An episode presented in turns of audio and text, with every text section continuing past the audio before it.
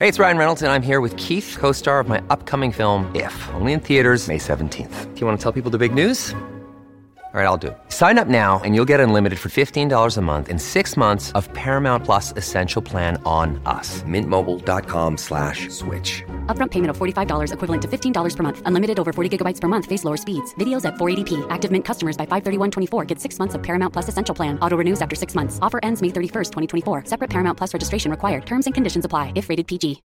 When you need mealtime inspiration, it's worth shopping Kroger, where you'll find over 30,000 mouthwatering choices that excite your inner foodie. And no matter what tasty choice you make, you'll enjoy our everyday low prices, plus extra ways to save, like digital coupons worth over $600 each week. You can also save up to $1 off per gallon at the pump with fuel points. More savings and more inspiring flavors make shopping Kroger worth it every time. Kroger, fresh for everyone. Fuel restrictions apply.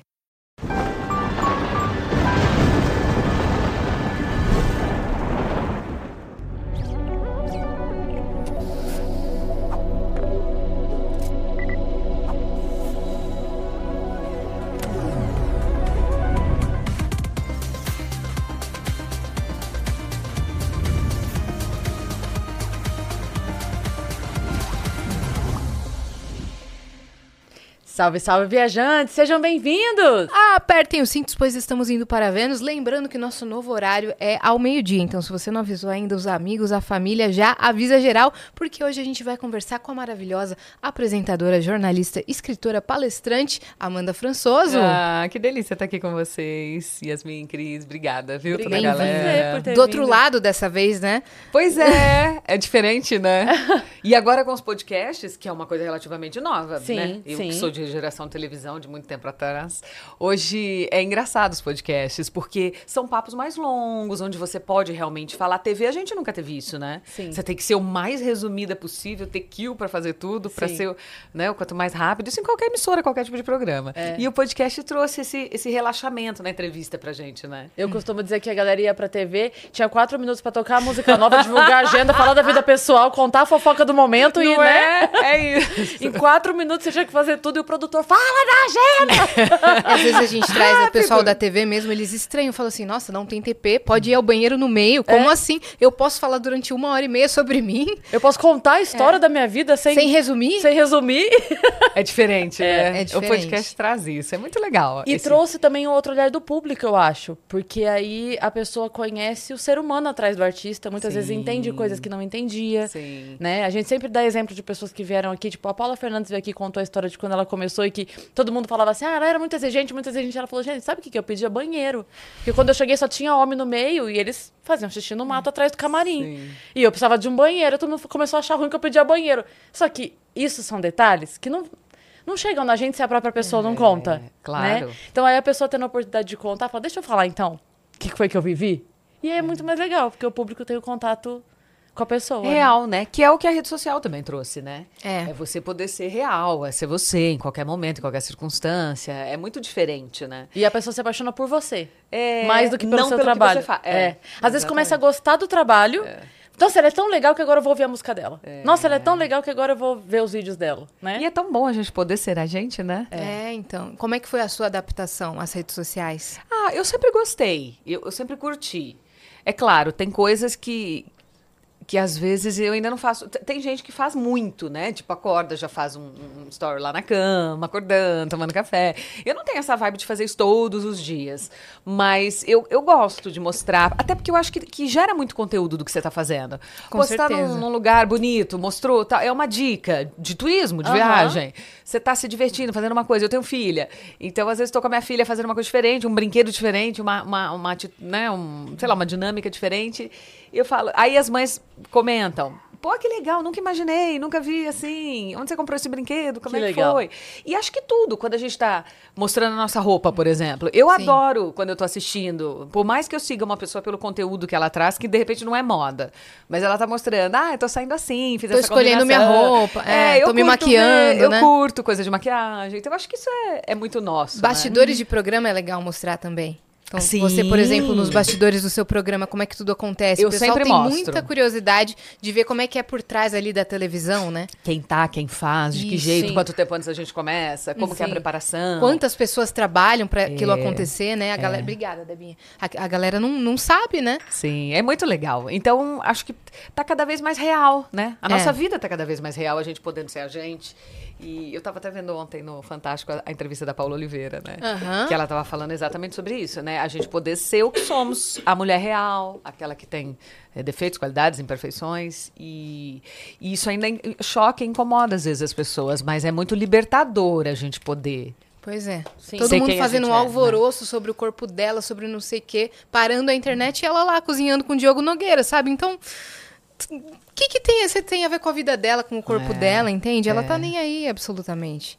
É, Mas- com certeza. É. com É, e, certeza. e- e assim, ainda que ela tivesse, isso é uma coisa só dela. Sim. Né? Ela, ela poderia estar, tipo assim, às vezes a gente se incomoda com alguma coisa nossa, mas é uma coisa minha comigo, sua com você, dela com ela. Não, não diz respeito ao outro, né? Eu acho sensacional quando alguém posta alguma coisa falando assim, é, não precisa me avisar, não. Se eu engordei, se eu emagreci, eu tô vendo. que a pessoa chega e fala, né, nossa, ah, jura? Nossa, mas você não me conta, não sou eu que tô vendo todo dia. Nós que ia perceber, né? Obrigada, Luiz. Vai nos avisando. viu? Isso, vai nos avisando. Porque, olha, se você não me conta, minha calça jeans não ia contar. Porra, cuida da tua vida. A gente sabe. E uma coisa assim, eu acho que acima de tudo, eu, eu acho que a eu entendo muito a vibe que ela tá, porque também acho que tô um pouco nessa vibe. A gente tem os nossos momentos, né? Eu já saí em carnaval, também fui é, madrinha de bateria de carnaval cinco anos seguidos. E aí você tá focada, né? Vai treinar, vai pra clínica de estética, vai cuidar do corpo. É uma coisa. Depois eu entrei numa fase de cuidar do, do autoconhecimento. Uhum. Então, não que eu não vá pra academia, não faça as minhas coisinhas, mas eu, eu relaxei um pouco é a do- prioridade. Não é a prioridade. Eu faço as minhas coisas, mas não era mais o foco, né? Fiz curso de desenvolvimento humano, fiz um negócio, começava a ler, li muito, escrevi meu livro, que daqui a pouco eu vou dar pra vocês. Eba. Fui escrevendo as minhas palestras, as minhas coisas. Voltei pra um outro momento. Aí, de repente, é a vibe que ela tá. Você começa a namorar, o cara cozinha, você gosta de tomar vinho. Você- são, são, são momentos da sua vida que vão se desenhando de uma forma e tá tudo bem. São corpos diferentes, metabolismos diferentes. E vontades diferentes. Pois é, né? prioridades diferentes É, mesmo. pô, hoje, oito da noite eu ia pra clínica de estética. Hoje, oito da noite, eu vou tomar um vinho, fazer uma comidinha e tô felizona assim. Vou Tá assistir um filme, certo. ou vou ler, ou vou me entregar algum trabalho, mas são, são fases. E o que importa é o, qual é a tua prioridade nesse momento. Você quer isso pra quê? Vai chegar onde, né? É, e existem horas que a gente pode fazer mais o que a gente tem vontade, e outras a gente tem que fazer o que tem que fazer, né? O que tem que ser feito. E tem duas coisas, né? Primeiro é ela bem com ela mesma, que é o mais importante. É Sim. tipo assim, é, é o lugar um, dois e três. É ela tá bem com ela mesma. Mas, e, e num segundo momento, se a gente for prestar, pre- se preocupar com a opinião de alguém, por mais grosseiro que seja, mas quem tá comendo não tá reclamando, né? Então é da conta de quem? É. Né? É, é assim, gente, pelo amor de Deus, é tipo assim, existe uma vida lá, o casal tá bem, ela tá bem, ela tá feliz, eles estão bem.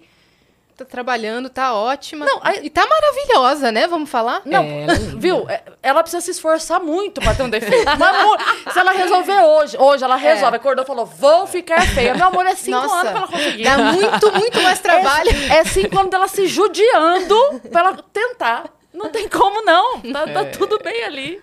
Nossa, mas é, é difícil mesmo, porque as pessoas é, desejam ou querem ver uma perfeição quase que pra, sei lá, pra acreditar que existe um ideal pra elas mirar naquilo. Eu não sei, eu não sei o Mas que você que... sabe que antes era muito assim, né? E aí a gente abriu até o nosso papo falando que eu, por exemplo, sou de uma geração muito lá atrás. Eu comecei em TV há 26 anos, onde não existia rede social. Imagina, se na época que eu comecei do Fantasia existisse rede social, imagina como teria sido. Os comentários, né? Né? E aquele tanto de mulher, aquele tanto de, de tudo, né? Da forma como, como foi. Sim.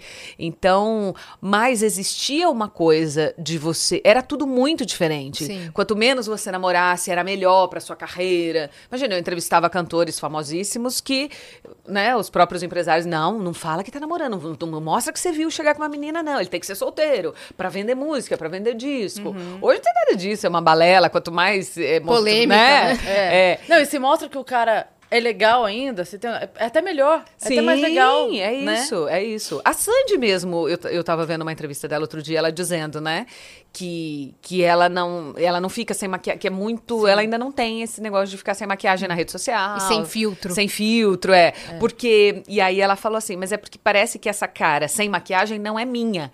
Né? A gente se acostuma com uma, com uma cara que é que a gente vai pro mundo, Sim, né? sim. E aí, é, é- então é uma transição Ainda para mais todo quando mundo, vai pro né? mundo muito, né? É. E ela começou muito Num nova. mundo muito diferente do que é hoje. É. Onde hoje tudo pode, né? Sim. Antigamente não existe, não era uma censura, era uma censura velada, era uma coisa assim, você não vai aparecer feia, porque isso vai atrapalhar o teu trabalho. Com Sim, certeza. né? Você trabalha com a tua imagem. É. E aí hoje você pode, você pode fazer sem maquiagem, você pode fazer uma foto e mostrar que você tem uma celulite, que é o que ela tá fazendo agora, a, Valo- a- a Paola. É, sim. Você pode tudo mais, né? Sim. Mas tem gente que ainda não aceita muito. É, é quase que um, é um direito de ser gente, né? É. Me dá, me dá o direito de ser gente. Eu não estou trabalhando, eu estou na praia. Mas que demônio, sabe? Me deixa. Agora tem que passar rímel pra ir pra praia. Porque senão alguém vai dizer, botar uma meia calça que brilha e disfarça celulite pra ir pra praia, sabe? É umas coisas doidas. E é assim, né? Eu acho que as pessoas que são interessantes, quando a gente olha uma pessoa e diz essa pessoa é interessante, ela não precisa ser perfeita, mas é uma pessoa que você sabe que gosta dela. E como a gente sabe que uma pessoa gosta dela?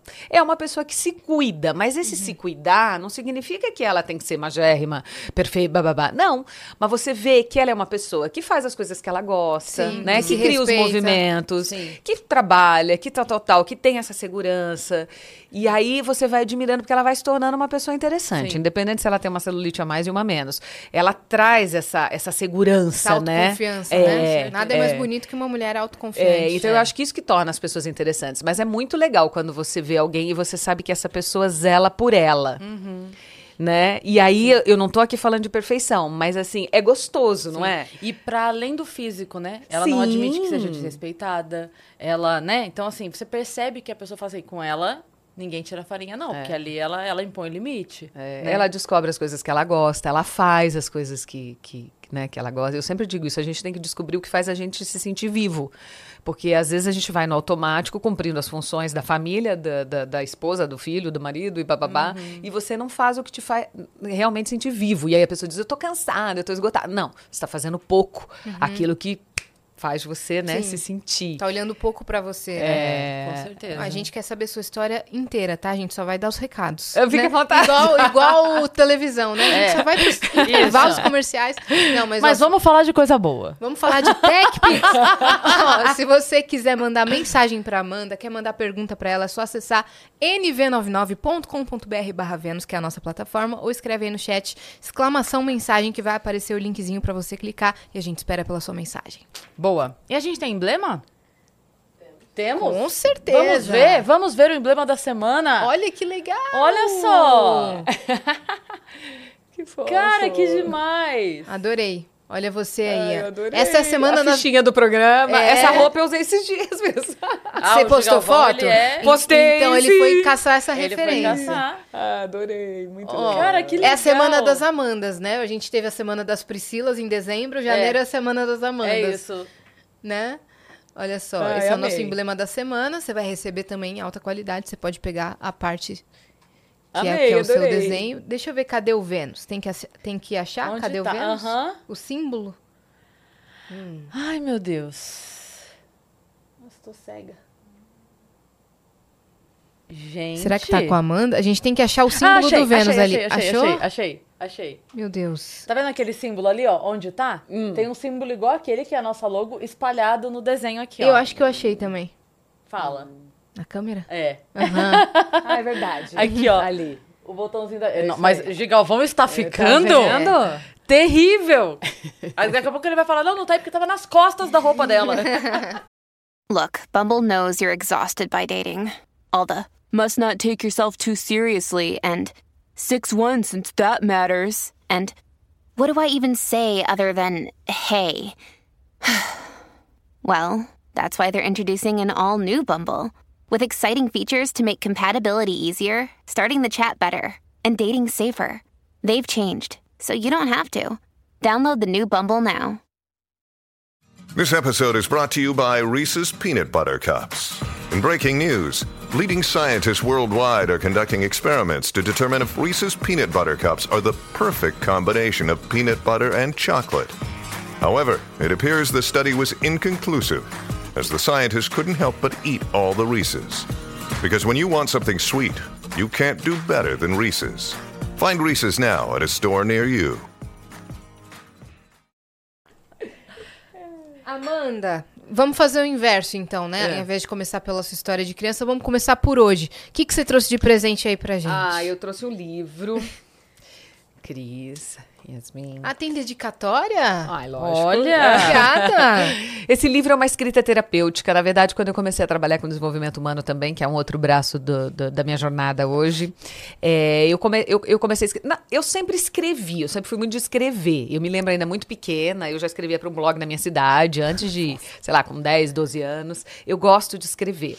E, e- e sempre foi muito importante para minha organização de vida escrever as coisas que eu fiz, que eu ia fazer, coisas que eu agradecia à noite, por exemplo, do meu dia, coisas que eu queria prospectar para o próximo dia. Eu sou assim até hoje. Se eu não escrevo tudo, eu não faço. Que Parece que é, que eu tenho que ver mentalizado, né? E aí eu disse, por que não transformar isso num livro para que as pessoas também possam de repente tentar essa prática para ver se faz sentido para elas. Então, tem textos, ao final tem textos de, sei lá, dinheiro, maternidade, prosperidade, é, pertencimento, culpa, abuso, É, amor, tem, tem tudo aí, é. Tem bastante texto, mas assim, é um livro, você tem 77 dias para praticar exercícios que são à noite você agradecer razões que fizeram o seu dia valer a pena, porque muitas vezes essas razões passam despercebidas pela gente, né? Com e quando você certeza. tem a obrigação ali de escrever, você fala, nossa, o que fez meu dia valer a pena hoje? E a minha entrevista, detalhes, né? um cara no elevador que, que me fez um elogio, uma criancinha, um comentário, enfim, você vai. Nem sempre nós temos grandes vitórias para agradecer no dia, mas sempre eh, a gente tem o que fazer. E a planejar o próximo dia, né? Quais são os movimentos que eu vou criar para fazer Uhum. as coisas que eu chegar mais rápido ao meu objetivo, fazer as coisas que, que eu tenho vontade. E Sua Porque filha se chama Vitória? minha filha chama Vitória. Olha. Então foi uma homenagem a ela. Muita gente me perguntou no início, mas esse livro é a história da sua filha? É uma história de maternidade? E eu falei, não, não tem nada a ver. É que é como se fosse o diário das emoções, o, né, um diário da prosperidade. A gente estava procurando Sim. um nome parecido com prosperidade, que é para você sentir assim tanto financeiramente, emocionalmente, enfim, profissionalmente. E aí eu falei, eu queria um livro que chamasse isso, um diário de prosperidade, para a pessoa prosperar através da escrita, né? E, e aí veio assim, já por que não Diário da Vitória, que é um nome que remete à prosperidade, Sim, e é o sim. nome da minha filha, então eu dediquei esse primeiro livro para ela. Que legal. Muito que legal. Eu gosto muito desse tema, é uma coisa que eu falo bastante.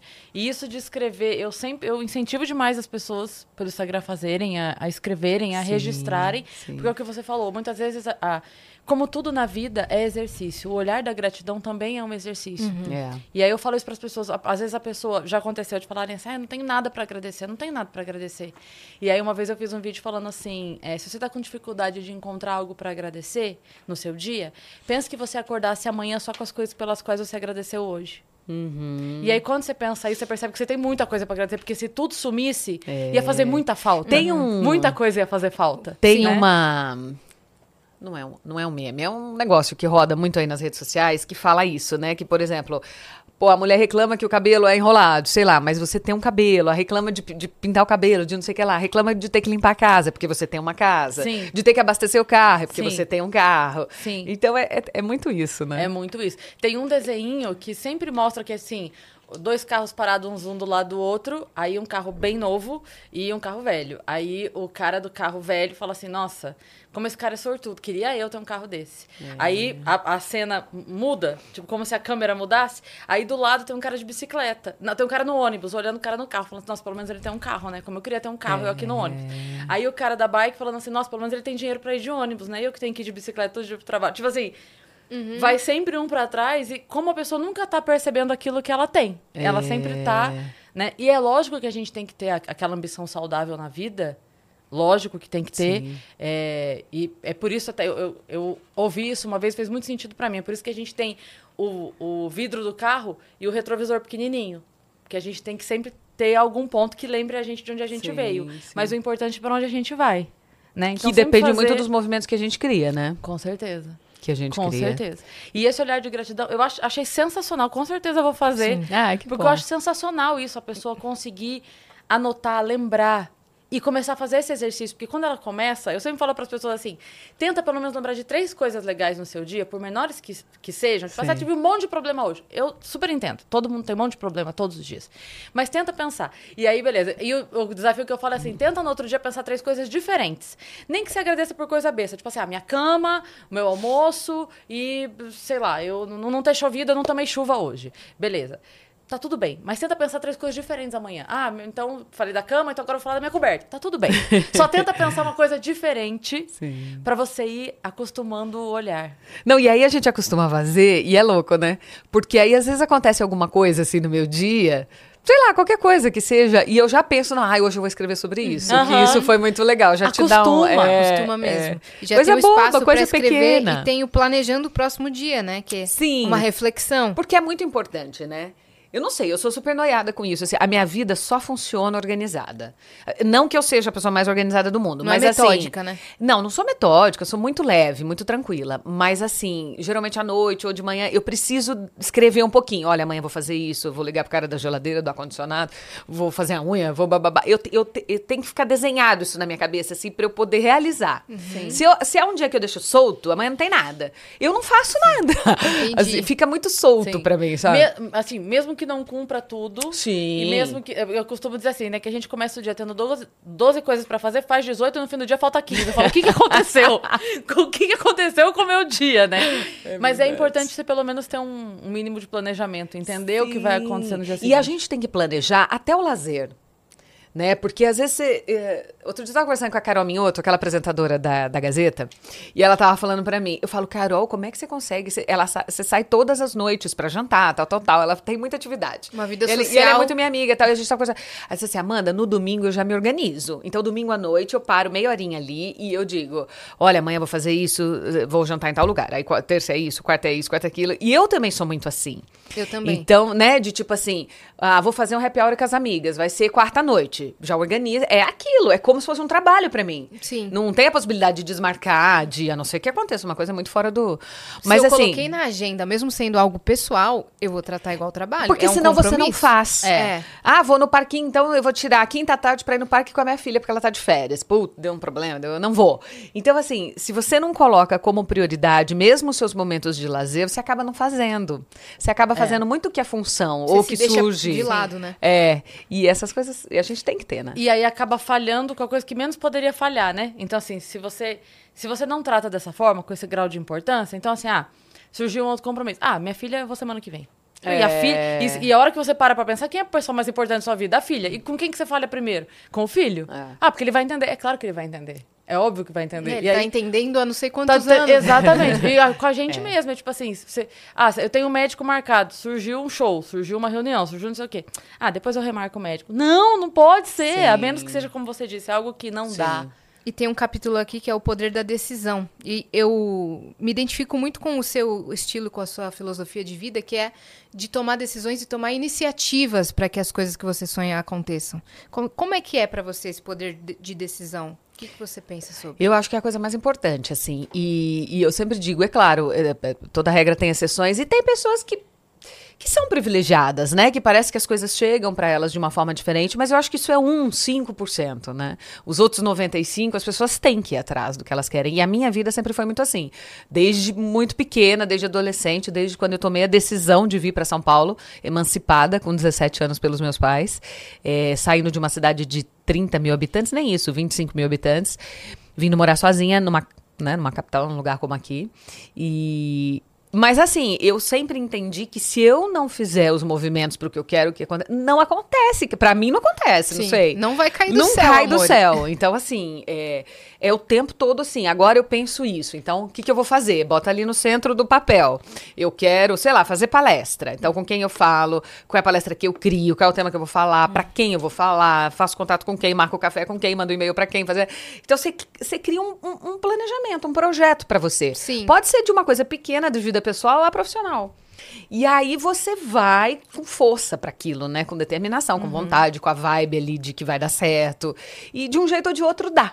Isso é que eu, nesses meus tantos anos, 44 de vida e 26 de carreira, eu, eu entendi isso, que sempre deu certo. Sim. Por mais que, pô, eu queria uma coisa, não foi aquele, foi de um outro jeito, o caminho dobrou, virou, mas a jornada continuou. Porque Parece que o universo sente que você tá tão dedicada e, tão, e querendo tanto aquilo É, que vai te conspira, dando. né? é, vai abrindo os caminhos. Às vezes pode demorar mais, mas vai chegar pra você. É, e a gente poder fazer as coisas que a gente que a gente acha que são certas, que tem vontade, que, que né, você ter tesão em fazer as coisas que é, é muito diferente, né? E, e ninguém sabe o que, o que passa dentro da gente, só a gente. Então a gente tem que realmente botar pra fora isso, né? E, e criando, criando as possibilidades. E aí as pessoas dizem, puxa, mas que vida dura, lutada, tal, tal, tal. Mas a vida é isso, né? Outro dia uma menina perguntou assim: ah, é, qual o sentido da vida? Porque a gente vive pra pagar aluguel, a gente trabalha pra sobreviver e tal, não sei o que. Eu falei, mas sempre foi assim, desde o homem da caverna. a diferença é que ele acordava às seis da manhã, saía pra caçar. caçar um bicho, tirava a pele do bicho, pra fazer fogo, assar o bicho, pra comer o bicho. Hoje a gente sai, trabalha, recebe salário e compra o bicho. Já. Ou o legume, ou a fruta, ou o que Sim, quer que sim, seja. sim. Antes ele precisava quebrar uma gruta pra morar. Hoje a gente paga o aluguel, mas desde sempre a nossa vida e pra todo ser vivo, todo ser vivo está tentando continuar vivo. De alguma forma. Então, assim, é, eu acho que o outro sentido é o mais importante. É esse assim, o que, que eu faço, como se diz, nos intervalos, né? É. É tornar legal a outra parte. É tornar especial o tempo do lazer mesmo, né? É, dá sentido, né? É. Eu falo até isso na minha palestra. Eu disse que nós temos 24 horas. Teria que ser oito para dormir, oito para trabalhar e oito para o lazer, todos os dias. Então Imagina você imaginar que você vai ficar oito horas no seu lazer todos os dias de eu segunda a tenho segunda. dificuldade de, de, de fazer isso, sabe? De dividir tempo pra lazer todos os dias, ou um tempo pra mim todos os dias. Às vezes eu me sinto até culpada. Falo assim, nossa, como assim eu tô tirando duas horas pra, pra focar em mim e não no trabalho? Poderia estar fazendo outra coisa, editando um vídeo, poderia estar tendo uma ideia pro trabalho, resolvendo burocracia. Meu cérebro constantemente busca coisas pra ele resolver. Vocês são assim também? Ah, é. a gente é. Mas eu acho que é o equilíbrio, né? Eu acho que assim, a a palavra que motiva, acho que a nossa vida tem que ser o equilíbrio, porque nós precisamos também para a nossa evolução e para a nossa prosperidade, para alcançar as coisas que a gente quer, a gente tem que ter dedicação. Na época que eu estava escrevendo o livro, e eu já estou lançando o segundo, agora em abril, maio, acho que a gente lança o segundo. Caramba. É, então, assim, é um período que você tem uma dedicação, né? Então, assim, aí eu priorizei. Pô, eu saía, sei lá, três vezes por semana à noite, eu saí uma. E as outras noites eu ficava escrevendo. Eu ia dormir um pouco, eu ia dormir 11, aí eu comecei a dormir duas, três da manhã, porque era o meu horário de mente criativa. Então, era o horário que eu ficava. Mas, assim, eu tinha, eu, eu, eu tinha alegria em fazer aquilo, né? Era gostoso. E eu sabia que era por, por um motivo. E também é pouco. Em 44 anos de vida, eu fiz isso o quê? Seis meses? Né? Então, eu acho que é importante o equilíbrio. É assim, não, nesse momento, sei lá, eu tenho um trabalho semana que vem, uma pa- eu preciso focar naquilo. Tem um projeto. Bora focar naquilo. Mas depois a gente relaxa, vai fazendo as outras coisas e entendendo que dá pra ser tudo. Uhum. Né? Não 100% com perfeição, mas, mas dá pra gente ser o melhor que podemos em, nos- em todos os sistemas que estamos inseridos, né? Com certeza. Entregar o nosso melhor, né? Onde a gente está. Quando você está com a tua filha, com certeza você é a sua melhor versão. Você está aqui, você é a sua melhor versão. Sim. E por isso que é tão importante a gente estar onde está. Estar presente, E né? eu sou assim, se tem alguém do meu lado, nós estamos aqui, estamos lá num parque de diversões, e eu vejo que a pessoa tá ali, tá trabalhando, tá, tá, tá, tá. eu falo, calma, stop, dá pra mim esse celular um pouquinho, agora você Joga da está montanha-russa. aqui. É, vamos ficar aqui? Uma hora, duas horas, vamos ficar aqui? Vamos viver isso? Saiu daqui. É uma coisa muito urgente, já vai acabar o mundo se não resolver? Se for, resolve. Não, não é. Dá pra resolver daqui a pouco. Então, Sim. então é importante a gente estar onde a gente está. Sim. Sim. Né? Até porque o celular ele já virou o vício do ócio, É. né? A gente não consegue mais. Você tava falando isso outro dia, né, Yas? Que a gente não consegue mais ter o. Assim, só nada, só nada. Só o tédio. Porque o tédio, obviamente, em proporções, né? Saudáveis, não é a pessoa que não tá fazendo nada, mas. Ele também é criativo. É Sim. também você prestar atenção na vida, é o que tá acontecendo, é olhar pro lado, é, é ver o que Toda tá pessoa acontecendo. criativa precisa do ócio. Pra continuar tendo criatividade, né? E às vezes a gente não entende Entra isso. no elevador, celular. É. Para no banheiro, celular. É que tá no Uber, celular. Nossa ansiedade, né? Nossos anseios mudaram. Então a gente fica com o celular o tempo todo porque tem uma mensagem ali, eu preciso ver o que, que é isso. Nem é urgente, como você falou. Né? Mas a gente fica ali, ai, uma notificação. Tanto que não é gostoso quando a gente fica um dia, sei lá, vai pra uma fazenda, pra um sítio, um negócio assim, e não pega o celular. Aí você fica, eu gosto. É claro. Ontem a menina ainda tava é, comentando isso comigo, uma amiga minha na piscina. Meu filho foi pro acampamento e lá não tem celular. Então nem ela consegue falar com ele. É, é a regra do acampamento. São sete dias sem celular. E é muito pros pais já proporcionarem pra fazer uma desintoxicação mesmo nos filhos, né? Sim. Mas é a gente que enlouquece, né? Não, então, aí ela tava falando isso, que ela tava enlouquecendo porque não conseguia fazer FaceTime e falar com ele. E aí ela falou pra mim, Amanda, você acha que a gente conseguiria ficar sete dias sem celular? Eu falei, não, eu acho que não, sete dias não. Mas assim, eu acho que é muito legal uma tarde, por exemplo, quando eu vou às vezes pro sítio do meu pai, Que que, não pega. Então, assim, eu já 10 da manhã já sei que eu tô chegando, já não vai mais pegar, já guardo. E aí, assim, você faz as coisas, parece que uma leveza, uma tranquilidade. sim. Não tem, você sabe que nem, não tá apitando, você não tem que decidir nada, não tem que. Porque é decisão o tempo inteiro, né, gente? É o dia todo a gente tendo que tomar decisão. E muita coisa pelo celular, né? É. Então você relaxa, você vive, você olha. Claro, chega fim do dia, bora lá. Dá até uma preguiça na hora que você liga o celular e começa. Mas, mas tem que ter. Eu Isso faz quando parte a do gente foi equilíbrio. para Portugal, que eu fiquei 11 horas num voo sem sinal. Falei, nossa, eu tenho uma justificativa maravilhosa. Ah, desculpa, eu tava no voo, né? 11 horas sem sinal. Falei, a paz. É. Reinou a paz. E é por isso que a leitura, nós estamos falando de livro, né? É, tá tão desprestigiada hoje, porque a pessoa pega um livro para ler, o celular apita. Aí ela vai pro celular, aí ela vai pra E foi mensagem, embora. Ela vai pro... Acabou. Ela foi embora. Acabou. É, ela, ela abre pra ler um e-mail e cinco minutos depois é vídeo de capivara e ela foi embora e ela não volta mais É. pro É. mundo. Tem É um neuro que eu sigo, o Wesley, e ele. A técnica dele é quando ele tá lendo, ou escrevendo, ou estudando, ele deixa o celular dele filmando ele mesmo. A Má tá fazendo isso. Ela também. Eu vejo que ela curte tudo que ele, que ele posta, então acho que ela também acompanha ele. É. Ele dá essa dica. Que legal. Minha filha faz isso quando ela tá, tipo, atendendo, estudando, alguma coisa Sei. assim. Ela bota o, o coisa pra ela, o celular pra ela fazendo Filmando ela. time-lapse. Sabe, tipo, ela estudando. Sim. É, vendo o vídeo, tô tendo aula. E ela fica lá, nananana, aí ela posta esse time-lapse dela. Sim, Tic, tic, tic, tic, porque é, um, um- é uma ferramenta pra você não ficar pegando o celular e ali ainda você pode gerar um conteúdo. É, muito legal. É, a gente tem que... Boa, boa, boa dica. Boa dica, Eu, né? eu não fico fissurada, não, com celular, mas no final do ano eu fiquei sem pegar. Tipo, olhava, tipo, uma vez, duas vezes no dia só pra ver se. eh, tá- tá- o mundo não tá caindo. Tá caindo o mundo? Tá- não. Então tá bom. Tá caindo pouco. E, assim, de verdade, eu não respondi nem mensagem de Natal Ano Novo. Ficou tudo lá. Eu hoje, sei. Isso. não, hoje eu respondi a mensagem de Natal do João Branco. Hoje eu respondi a mensagem de Natal dele falando, eu realmente, mas eu realmente. Porque assim, o que, que é o negócio do celular? A gente tá acostumado a trabalhar pelo celular. É. E não tem como. Você abriu, vai ter um e-mail. Você abriu, vai ter um. Não sei. Abriu, vai ter que. Você consegue confirmar na sua agenda tal coisa? Eu falo, consigo, depois do dia 8. Aí eu consigo o que você quiser. Mas até o dia 8 eu não consigo, não. Eu estou não conseguindo. Eu estou, estou por um período que eu não consigo. Você acredita? Então eu fiquei longe, porque Ai, você é e dá gostoso, vontade de é, fazer. É. E aí você pensa assim, ah, mas isso aqui é rapidinho. Vou fazer que é rapidinho. Ah, não, então peraí. Já que eu peguei isso, vou fazer também. Ah, pronto, foi embora. É. Aí vídeo capivara. É isso. E a nossa cabeça sai, né? Porque a, a leveza da nossa cabeça tá no, no momento atual ali no que a gente está fazendo. Por exemplo, o parque de diversões. Estou citando porque eu fui esses dias e aconteceu bem isso. Eu, sabe, tá leve ali. Tô com a minha filha, tô com uma turma, tô com a minha mãe, tô com não sei quem. Ai, que gostoso, toma sorvete. Tô ali. Você pegou o celular, é, é pepino, né? Assim, um pepino ou uma coisa pra... Você sai, é a vibe muda. É. Vem aquele peso de, ai meu Deus, preciso resolver, não sei o que lá, tal. Não, não dá pra deixar pra noite, é férias, né?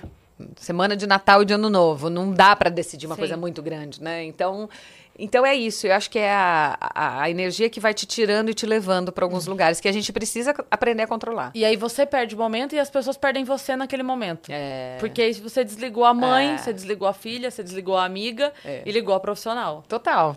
Mas aqui eu tenho outro foco pra você, tá? Ó, Diário da Vitória, né? Ao invés de pegar no celular toda hora, tenta pegar o livro um pouquinho por é, dia, é né? verdade. Onde é que tá a venda, Amanda?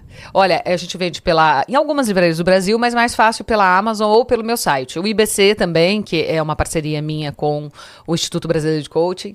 Eles vendem também pelo site dele, mas o meu, Amanda Francisco Oficial, se vocês forem no meu Instagram, tem lá na bio uh, o linkzinho, é só entrar lá.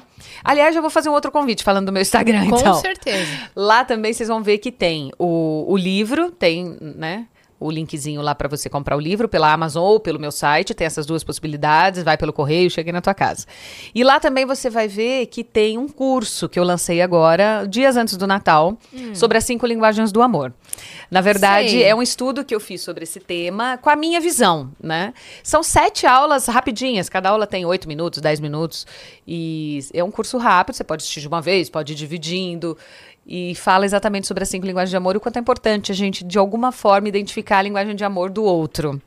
Né? Para que a nossa vida, é, é, no- as nossas relações façam mais sentido, sejam mais leves, mais, né? Para que a gente possa entender o outro e ele nos entender. Porque eu vejo muitas mulheres, principalmente pelas palestras, que eu falo muito pro universo feminino, e elas dizendo: Amanda, eu faço tudo, arrumo a comida do meu marido, boto no prato, só falta, pô, faço tudo, levo no carro, arrumo a roupa, e parece que ele não reconhece. Assim, é como se eu não fizesse nada, eu não me sinto valorizada. E aí eu disse: essa é a sua linguagem de amor, o ato de serviço. É a sua linguagem de amor, talvez não seja a dele.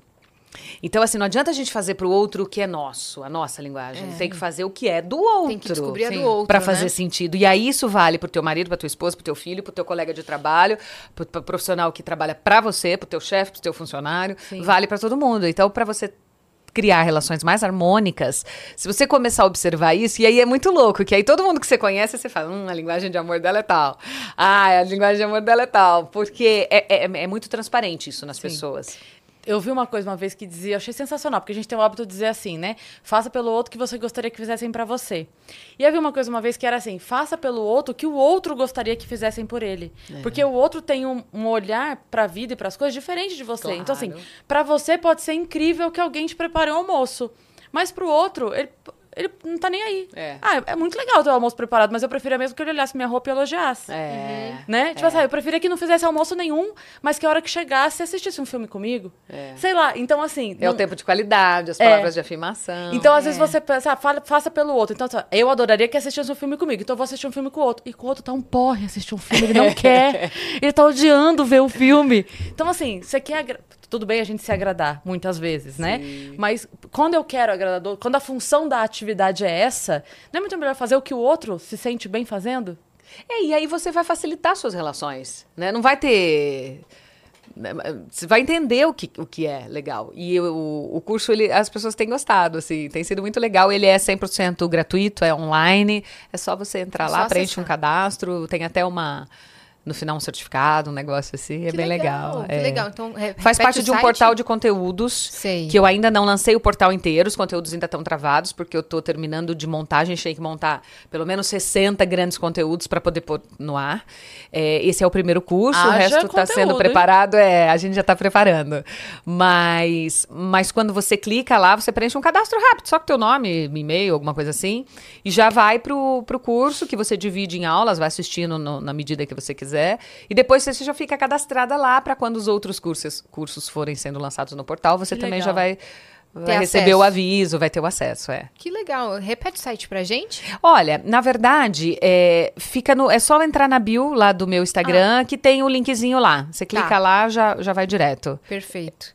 Você comentou agora há pouco, você acha que a gente não vai passar pela sua história, né? Que você veio com 17 anos pra São Paulo Mas queremos emancipada. Você comentou como se nada, né? Mas a gente quer os detalhes disso, tá? Inclusive de antes, da cidade de 30 De onde você é, né? é, de onde você é. Queremos saber da Amandinha. Amandinha. Amandinha, filha única.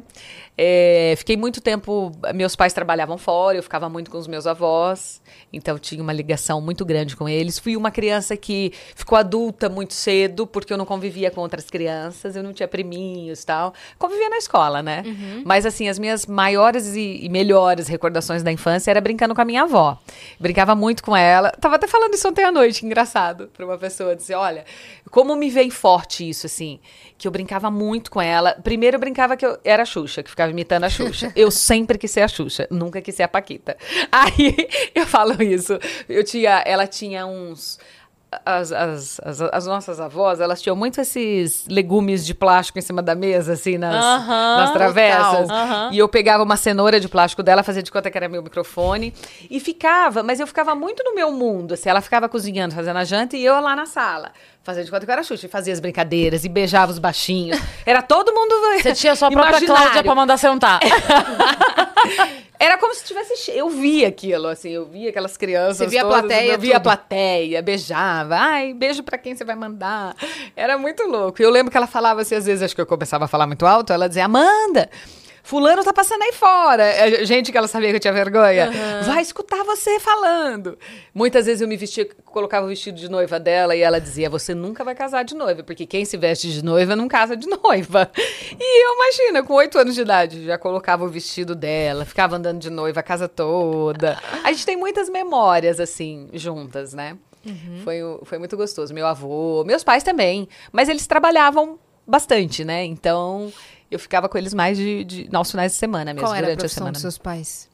Meu pai, ele sempre trabalhou com. Ele tinha uma madeireira, ele sempre trabalhou com, com madeira. Meu pai, na verdade, hoje ele é sitiante, ele vem. A gente é uma família de interior. E, e ele sempre trabalhou assim, com cana-de-açúcar, com, com madeira. Mas é um cara que sempre trabalhou muito na vida. Né? E aí, quando a gente fala de valores, eu acho que o, o- o principal valor, assim, que eu recebi dele é isso, assim. Acho que uma honestidade muito grande. E ele é assim até hoje, daquele tipo que, não, não precisa de contrato, não. Pai, mas você fez o contrato com o cara pra não sei o que. Não, Amanda, ele falou que vem essa semana e que não sei o que. Ele é muito assim, sabe? De, de, de confiar no É que o outro tá palavra. dizendo mesmo, é. Então, essa, essa honestidade, essa coisa de entregar o que se promete, de, de ser muito ponta firme em tudo. Mas ele era um cara que acordava meia-noite para trabalhar, chegava em casa oito da noite, e isso era de segunda a segunda, assim. Então, ele teve uma vida sempre muito, muito. Não é sofrida a palavra, mas de muito trabalho. E hoje eu falo para ele, isso é uma coisa que eu tive até que trabalhar em terapia, porque quando eu comecei a fazer TV, ganhar meus primeiros dinheiros, começar a fazer as minhas primeiras viagens. Eu queria muito levá-los. A minha mãe, sim, ia comigo muitas vezes. Ela né, mais, mais fácil de, de conduzir, de administrar. E ele não. Ele não ia. Nossa, para levar meu pai trabalhar, pra praia, é tipo assim, é o fim do mundo pra ele, sabe? Tem que programar muito antes. E olha lá. Não, e já aconteceu de eu levá-lo pra praia pra gente ficar, por exemplo, uma semana, ele ficou dois, três dias e quis ir embora. Não, dá um ciricutico nele. Uhum. Pois eu é. vou embora, eu preciso ir embora, porque não sei o que. Tá bom, Tem que pai. trabalhar, É. não é? E aí eu fui aprendendo isso com a terapia, assim, que, que nem tudo que faz sentido pra mim e que me faz feliz vai fazê-lo feliz. As luzes de Paris podem ser um inferno pra ele. Então, assim, é, eu queria que ele conhecesse alguns lugares no mundo que eu acho que é a cara dele. Mas ele não quer, tipo, não faz sentido ele ficar no sítio dele, fazendo as coisinhas dele, é o que Deixa ele mais feliz. Uma vez eu tava conver- conversando com um amigo, a gente comentando que assim, eu gosto muito de eh, promover experiências gastronômicas. É uma então, assim, eu vou no lugar, tem uma coisa gostosa, eu já chego. Mas você precisa ir, nossa, que lá." eu sempre sou assim. E pra pessoa isso pode ser tipo assim, tá, é uma parmegiana. que Eu comi 20 esse ano. É, só mais uma. É, Ah, legal, o molho é diferente, caguei, não quero saber. e aí um amigo tava contando que ele é assim com música. E que ele, tipo assim, ouve uma música e ele sente. E porque a música, não sei o quê. E a esposa dele não liga para a música. Para a música. Tipo, ela não ouve nada. E ele falou que é muito chato que chega pra ela e fala assim, "Ah, ouve, ouve, ouve. Ele tá esperando que ela vai ter uma reação dela, faz assim. Legal. Mas é muito isso, é o que funciona pro outro. Não adianta, né? A gente quer promover. A gente quer. A gente quer promover a felicidade do outro, assim, você... É que, é... Eu sou, imagina, canceriana, interiorana. Então, assim, eu sempre quis. Eu, no começo, eu, eu pensava, nossa, mas como eu posso estar vivendo tudo isso e eles não? Eles que me criaram, eles que me deram tudo, eles que me trouxeram para São Paulo, eles que me fizeram chegar até aqui, de certa forma. Então, assim, como eu posso estar vivendo tudo isso e eles não? Então, vinha um pouquinho de culpa, que é, que é um pouco que a maternidade traz, né? E, e, assim, eu tento muito policiar isso, me controlar ao máximo, porque eu acho que a gente tem que ter os nossos momentos para que possamos ser ótimas mães quando estivermos naquele papel. Tá escrito aqui, Mas não é- sinta culpa. É, exatamente. Mas vi. é claro. Sim. Pô, eu faço um evento, por exemplo, em Comandatuba para um grande banco há muitos anos. Eu chego lá, eu lembro dela na hora. Não- eu fico 10 dias lá, não dá para levá-la, assim. Porque eu trabalho muito. Mas eu tenho de manhãzinho um momento que eu vou correr na praia, que eu dou um mergulho, tal, tal, tal. Então, assim, me vem ela o tempo inteiro. Aí eu vejo outras crianças. E eu fico assim, meu Ai, Deus, ela ela ia ia, curtir amar tá aqui. É a cara dela esse lugar. Muito. Então a gente tem que ir aprendendo aí, substituindo esse sentimento. Não sei nem se é culpa ou é uma vontade de fazer as pessoas viverem as coisas boas que a gente está vivendo. Sim. Isso é muito legal, por um lado, porque. É positivo, É né? positivo. Você não tem um egoísmo de dizer, não, eu vou pro mundo e dane-se quem ficou. Não, é assim, eu acho que é legal você querer. Eu amo fazer viagem com a minha família, porque eu amo. Ai, vamos alugar uma casa na praia. Meu Deus, tá todo mundo aqui. Nossa, isso é minha plenitude, assim, é o meu, é o, é meu momento mais feliz da vida. Porto Seguro, Tá né? todo mundo aqui, tá todo mundo feliz, tá todo mundo vendo o que eu tô vendo. É muito legal. Mas a gente tem que entender que nem sempre é assim, né? E a gente também passa essa imagem pra eles, né? Porque se a Sim. criança cresce vendo que a mãe não faz nada, se não puder levá-lo, ele cresce, tipo assim, e- com aquele sentimento de se eu não estiver fazendo com todo mundo, eu tô errado. E aí essa culpa vai passando como DNA, né? Vai, vai deixando pro próximo. Eu conheço uma pessoa que tem é, três ou quatro, quatro filhos. E ela sempre teve o hábito de ou vão todos ou não vai nenhum. Então a tia chamou, a madrinha chamou um pra sair, ou vai todos ou não vai nenhum. Beleza, eu, eu entendi a função disso. Mas você tá entendendo que você tá tirando a experiência. Seriam experiências diferentes? Seriam. Mas seria experi... os quatro teriam experiências. E acaba que nenhum dos quatro tem. Porque a madrinha não tem dinheiro pra levar os quatro, mas tem dinheiro pra levar o É. Sim. afilhado dela. Sim. E a outra vai levar o outro pra praia, e a outra vai levar o outro pro shopping. Mas eles teriam experiências. E acaba que nenhum tem. Então cresce com aquele sentimento de ou vão todos ou não vai nenhum. E a pessoa leva isso com ela, né? Se eu não levar todos os meus irmãos, se eu não fizer pra toda a minha família, se eu não estiver todo mundo comigo, eu tô errado de curtir. Só que isso aí você passa pro próximo. E eu, eu jamais ia querer que a minha filha tivesse esse sentimento contrário comigo. Então eu não posso ter com ela. Eu preciso mostrar pra ela que eu viajo sozinha. E é legal também. Pra hora que ela for sozinha, ser legal também. Porque eu tô Claro. ensinando ela a viver. Pelo, isso. pelo exemplo. Ia trabalhar, e eu sou muito sincera com a minha também. Ela tá agora nessa fase, ela fez quatro anos. Então ela tá numa. Antes eu saía meio, né? Essa fase dói mais mesmo. Nossa, agora ela tá de um jeito assim. Ah, hoje mesmo. Mamãe tá indo. Não, ah, mamãe, eu vou também. Aí já foi se arrumar, foi colocar a bermudinha. Eu vou também. Eu falei, amor, não é todo lugar que você pode ir. Tem reunião você não pode ir. Tem algumas gravações que você não pode ir. Eu vou explicando, mas a mamãe precisa trabalhar pra comprar o seu leitinho, a sua roupinha, as coisas legais pra gente viajar. E você também vai ter um momento que vai, quando você sai com o papai, também é muito legal. Então, assim, eu primeiro eu não quero que ela fique com raiva do meu trabalho. Sim. Né? Porque, ai, a mamãe Sim. sempre que não tá, tá trabalhando. Que eu odeio esse trabalho da mamãe, né? Sim. Então, assim, eu Sim. tento mostrar pra ela que é legal, que o trabalho possibilita a gente fazer coisas legais. Você não ama a praia? Então, a mamãe vai ali fazer um trabalhinho pra que a gente possa ir pra praia, pra que a gente possa viver legal. Uhum. Então, assim, eu acho que é criando essa consciência, porque a gente acha, ai, tem quatro anos, não entende nada. Não, eles vão assimilando, Eles né? Ah, com certeza. tudo. É. O Pianges falou um negócio uma vez que eu achei sensacional. Ele disse assim que é, isso que você falou tem a raiva do trabalho, né? Porque tira de casa, o trabalho tira minha mãe de mim. E aí ele falou uma coisa sensacional que é assim, tentar passar para os principalmente criança, né? A minha já tem 23, então eu Sim. falo que vou trabalhar, vou trabalhar mesmo. Não tem, não tem nada para florear E nisso ela não. chora. Não, ela não tá nem aí. É, inclusive não aguenta ir comigo. Mas é mas ele falou uma coisa que é assim, tentar passar para a criança uma imagem do trabalho como algo legal que você faz e que assim, é, olha, o papai tá indo, a mamãe tá indo, porque o que eu faço tem outras pessoas que dependem de mim. Olha que legal. Quando eu chego lá, tem gente me esperando, você acredita? Eu chego lá, faço uma coisa super legal, as pessoas ficam felizes quando eu faço o que eu. Tipo assim, tornar isso uma coisa pra criança que assim, nossa, que legal. Meu pai tá indo fazer uma coisa que. É Que importante. legal, quando eu crescer, eu quero ter um trabalho assim também. Ele é né? importante. É. E, e isso independe do trabalho. Sim. Porque todo trabalho é importante. Sim. Né? Assim, é, é, E tem uma- leva ela um dia. é, É isso. É aquela coisa que eu falo assim, é, todo mundo fala do médico, pouca gente fala do pipoqueiro, mas quando você quer uma pipoca, não adianta você encontrar o neurocirurgião mais foda do país porque você quer uma pipoca. Então o pipoqueiro é muito importante quando você precisa de uma pipoca, né? Quando você quer uma pipoca. Então assim, explica pra ele o quanto é legal. Você acredita que as pessoas chegam lá, ficam felizes quando me veem? Porque eu tô fazendo meu trabalho, olha que legal. Você vai ter orgulho do papai, vai ter orgulho da mamãe. Tornar isso um pouco mais leve também, né? É, com certeza. Eu acho que você tem que. Você tem que mostrar, assim, a, a- eu, eu sou muito assim na criação dela. Eu acho que a gente tem que mostrar a realidade das coisas, Com da certeza. vida. Mas a gente pode mostrar de, de forma lúdica, no sentido assim. A gente pode dizer, olha, e, e- e é uma verdade também. Eu não tô mentindo em nada pra ela, né? Realmente eu tô trabalhando Com pra certeza. proporcionar coisas legais pra ela. Porque é isso que você falou, porque o meu trabalho também é importante pra outras pessoas, pra mim. E é legal, e eu amo trabalhar. E eu tenho certeza que quando ela crescer, ela vai amar também ter um trabalho dela. E aí, aí agora ela fala: quando eu crescer, eu vou trabalhar igual a mamãe. Aí comprei um microfone pra ela, porque ela quis o microfone de todo jeito. Vitória, estamos esperando você aqui no É isso, Vitória. Não precisa da Vai. cenoura de plástico, né? Não, Vitória, talvez seja Nossa, minha uma filha. diferença o microfone dela do meu, gente. Diferente. Talvez seja minha filha aqui, Vitória, quando chegar a tua vez. Mas Imagina! Ai, vai ser demais. Então, eu acho que é isso. É, eu acho que a nossa. É a nossa função é, não preparar os filhos para o mundo cru- cruel, né? Criar filhos mais amorosos, dóceis, para que eles possam tornar o mundo melhor, mais doce, mais afetivo, mais né, responsável. Então, eu crio ela com muita doçura. E eu não acho que isso. Eu, inclusive, você falou dele, eu estava ontem ouvindo ele. Ele é é, sensacional. Ele é sensacional. Ele dizendo a diferença de amar e mimar. Sim. Mima- a gente tem que amar o nosso filho, porque a segurança que ele vai criar, ele, ele vai criar sendo um homem, uma mulher muito mais seguro, preparado para a vida, para encarar os problemas, porque ele teve esse berço em casa. Mimar é você fazer pro filho o que ele pode fazer. Ah, mãe, pega água ali para mim. Não, amor, vai lá e pega. Ah, eu boto teu sapato, teu calço, eu dou a comidinha na sua boca. Isso é mimar, é fazer coisas pelo teu filho que ele poderia fazer sozinho. Sim, essa é a função dos avós. Deixa né? pra eles. Estragar, dá chocolate. Agora, amar é.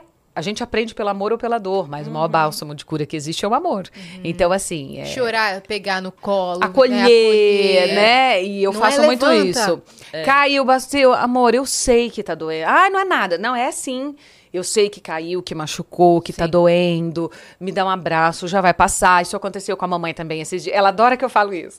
Eu, é, eu- a mamãe também outro dia bateu o pé. Bateu, mamãe? Você bateu o pé também outro dia? A Fefe também bateu, que é a menina da escola. Bateu, Vitor. Ah, já, de vez em quando a gente bate, mas tá tudo bem. Vai doer um pouquinho agora, mas já vai melhorar. Isso é muito engraçado, porque quando a gente tem essa visão, né? Imagina, como eu disse, minha filha tem 23 anos. E aí, o ano passado, lembra quando ela perdeu, prendeu o dedo?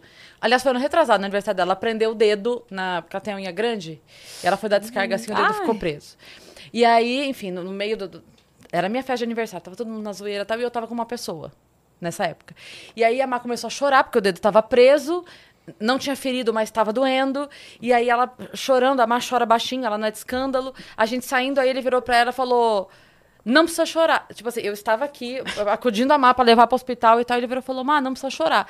Cara, mas na hora, eu só virei e falei assim: É teu dedo? então você não sabe se não precisa chorar. Você pode ficar aqui com licença?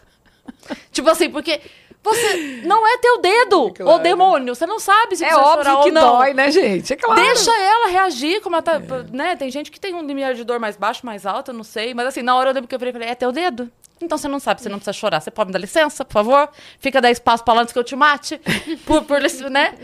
É bem isso. Porque você tem que. A, a pessoa está te mostrando o que ela tá sentindo. Você não vai dar liberdade pra ela pra mostrar pra você. Ela vai parar de mostrar, vai mostrar pra outra pessoa. Você quer esse distanciamento? Com a pessoa É, que você mais assim, é, é trazer o, o- o- É a realidade lúdica, né? Tipo É. assim, é isso. Dói mesmo.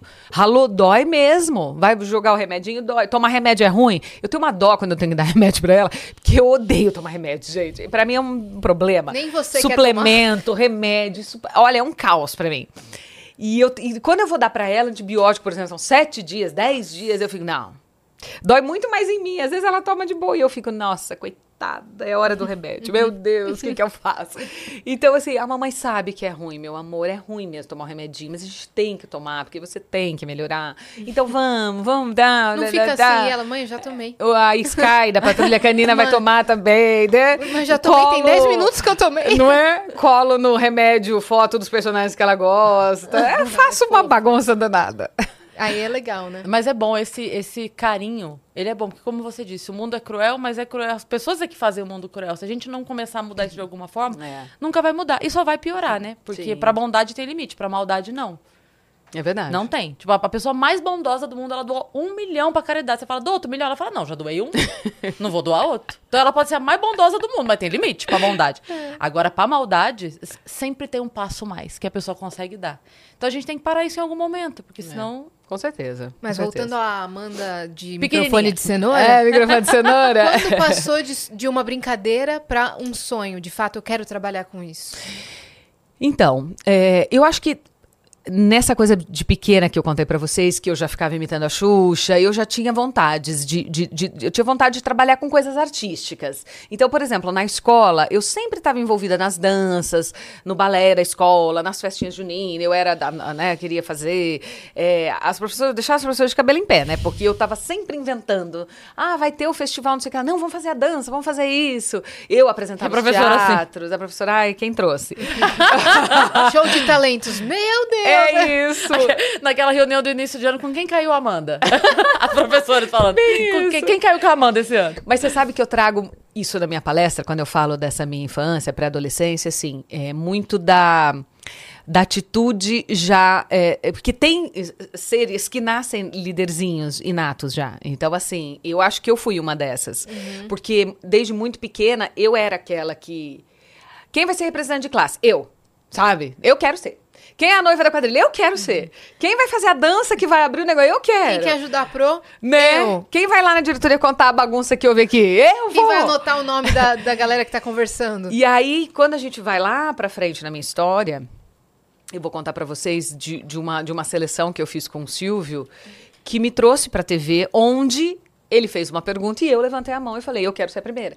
Então, eu acho que esse impulso de liderança, de saber. atitude, é, te faz é, te faz chegar nos lugares que você quer. Então, isso era forte na minha infância e pré-adolescência. Aí eu comecei a escrever para uns blogs, para uns jornais lá da região. Blog nem existia na época. Para uns jornais lá da região. Comecei a participar de alguns concursos de beleza. Sabe aquele concurso da escola? Depois você vira Miss da cidade, aí vai ser a Miss da região. Até que eu participei do Miss São Paulo.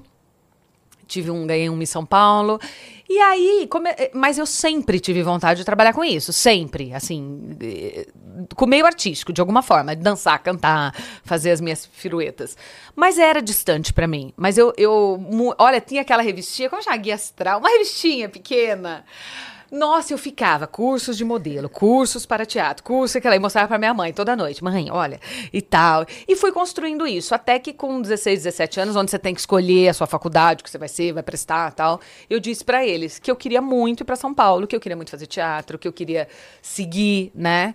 E, e é todo um processo do que fica, do que vai, mas eu digo que eles me deram, como filha única, né, vindo de uma cidade muito simples, com pouco recurso, eles me deram realmente a maior prova de amor que eles poderiam ter me dado, que é a chave da liberdade e deixar voar. E a gente, a mãe, sabe o quanto isso é difícil hoje, né? Hoje eu avalio, eu falo, nossa, se Vitorinha chegar e falar com 17, quero morar em Nova York, eu digo, eu vou junto.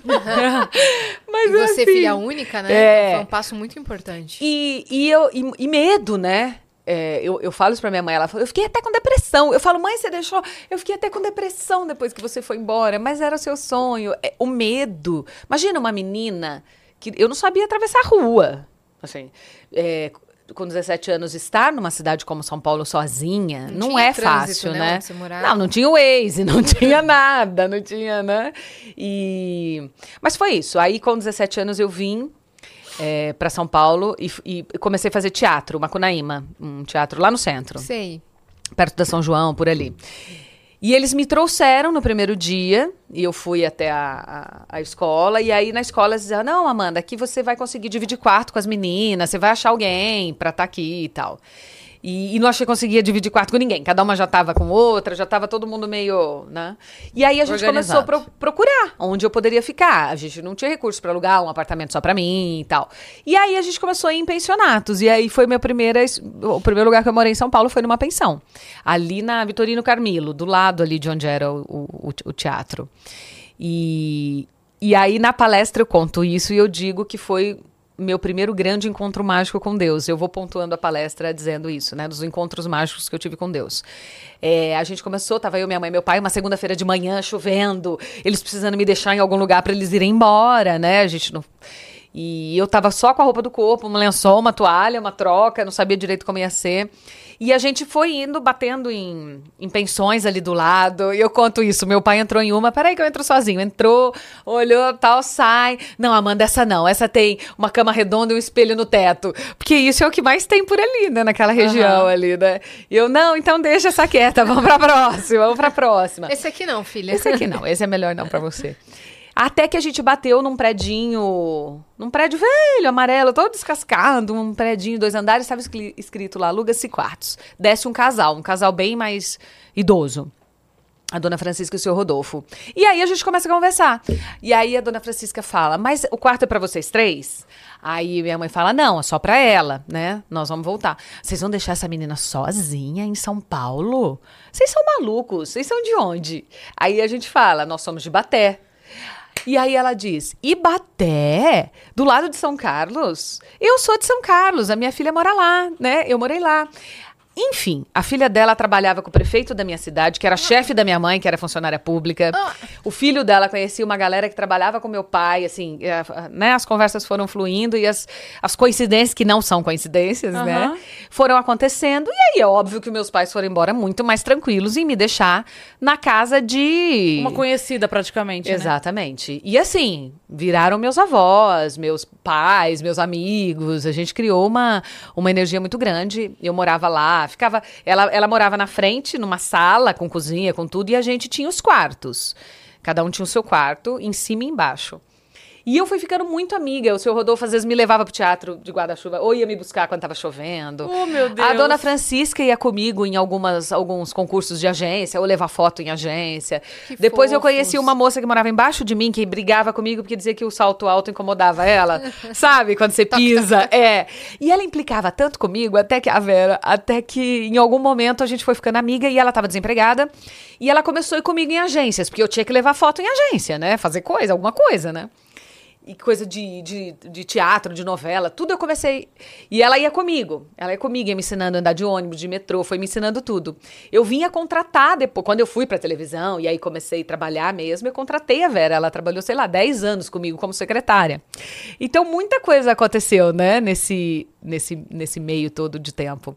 E foi aí que uma noite eu tava assistindo TV no quarto da dona Francisca, e o meu não tinha nada, só tinha cama, não tinha TV, não tinha nada. Eu tava assistindo TV com ela.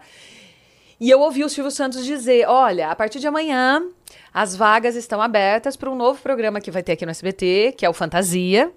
E então a gente está procurando meninas que sejam desenvoltas, que saibam dançar, cantar, né? Tal, tal, tal. Então, se você é menina, tem tal idade, né, a gente espera vocês tal. E é, imagina, né? No outro dia, 8 da manhã, tava eu lá na porta do SBT, era no Carandiru na época, ainda em. Santana. Uma fila com 12 mil candidatas Nossa. E muitos testes. Aí começaram os testes. Teste, teste, teste, teste. Eu cheguei em São Paulo em março de 97 e eu estreio Fantasia dia 2 de dezembro de 97. Então eu fiquei esse período. Oito meses, né? É. Sete, oito meses. E aí eu consegui ser aprovada para ser bailarina, né? Ficava o dia todo lá do telefone da dona Francisca, não existia celular naquela época, nada era bip, né? Tinha bip naquela época. Era totalmente diferente. Então eles ligavam no telefone da casa, e eu lembro as cenas, eu ficava o dia inteiro rezando no pé daquele telefone. E aí cada semana era, ai, você foi aprovada, de 12 mil, 8 mil, 5 mil, 4 mil, 3 mil, 1.000, 500, até chegar em 50 bailarinas. Que foi quando a gente estreou. Aí depois de três meses que eu estava dançando como bailarina, que aí a vida já mudou, porque a gente ficou muito conhecida muito rapidamente. É, foi um programa que fez muito sucesso. Foi a Nosso- primeira edição ali do Fantasia. Primeiro É. núcleo. Primeiro núcleo. Você já entrou. É, e um tipo de programa diferente, o Fantasia entrou para a história da TV brasileira como um programa certeza. precursor no 0800, 0900. Então a gente, a gente e o Você Decide da Globo, foi né, Uhum. na mesma época. Nós entramos com uma coisa que nunca tinha havido na TV. E aí as pessoas ligavam e ganhavam carro, casa, moto, viagem, dinheiro, prêmios, né, passeios. Então foi um a primeira semana eu tenho o mailing, eu tenho pastas de mailings de jornal, assim, de revistas, mas pastas assim, 30, 40, um monte. Do sucesso que foi. Na primeira semana, a grande São Paulo eu não conseguia se falar por telefone fixo. Travaram as linhas de, sei lá, quem tava no Guarujá não falava em Jundiaí, São Bernardo não falava em São Paulo. Tamanha repercussão que deu o programa. Então, três meses que eu tava no SBT como bailarina, eu já era muito conhecida. Já chegava em Baté, tinha fila de gente na porta da minha casa. É, foi muito louco. Já Pros- ia nos lugares, as pessoas já me ter sido uma conheciam. loucura, né? Foi uma loucura. Foi. Administrar tudo isso foi uma loucura. E aí, depois desse períodozinho que eu tava dançando ali, um dia o Silvio chega no estúdio e diz: Olha, é, a Valéria Balbi, que era uma das. eram quatro apresentadoras, ela vai sair, ela vai voltar pro jornalismo, não se adaptou ao entretenimento. E eu vou precisar de mais uma apresentadora pro Fantasia. Então, eu vou abrir teste agora com vocês, todas aqui, e vem mais gente famosa aí pra fazer teste. A Galisteu tá aí, a Cátia Fonseca, a Claudete Troiano, Solange Frazão, não sei quem, não sei quem, não sei quem. Tem uma galera aí famosa que também vai participar do teste. E, e vocês estão preparados? Nós vamos pôr o púlpito, vamos fazer uma brincadeira dessas parabola, aqueles negócios que a gente fazia na época. E, e aí ele disse: Quem quer ser a primeira? E aí eu levantei a mão e eu disse: Eu quero ser a primeira. E aí fui, fiz, e éramos 50 bailarinas e mais essas apresentadoras. Isso acho que foi numa quinta-feira. Na sexta, Eu tô no corredor da SBT, aquele corredor gigante. O Santoro, que é o diretor, que era o diretor na época, fala, Gri, Amanda, Amanda, cadê você? E eu correndo lá. Você não sabe, o Silvio te escolheu e você vai ser a nova apresentadora do programa. Então, assim, e eu, ah, isso foi na sexta, na segunda, eu tava ao vivo como apresentadora. Um programa diário, de duas horas, ao vivo, atendendo ligação, sem preparo, vambora e, e, Cara, e sai. é impressionante o olhar do Silvio pras pessoas. É, impressionante. Eu, cara, não tem, não dá pra falar. Não sei se ele sente, eu não sei. Olha porque, quem tá ali. porque é impressionante. Como, assim, muitas pessoas já contaram. A Mara contou a história dela com ele. Muitas pessoas já A Flor já Ele contou. descobriu muita gente, né? É impressionante. Parece que, tipo assim, bota... Como você disse, tem 50 meninas. Parece que olha e fala assim, aqui, ó. Pá, é, é essa. É. Não tem E explicação. assim, e uma coisa que eu trago também eh, na palestra é isso. é, talvez o fato de eu ter eh, pedido para ser esse ímpeto da, Foi. da segurança ou da confiança, isso também traz confiança para quem está te contratando, Sim, né? com Esse certeza. comprometimento, essa coisa de você.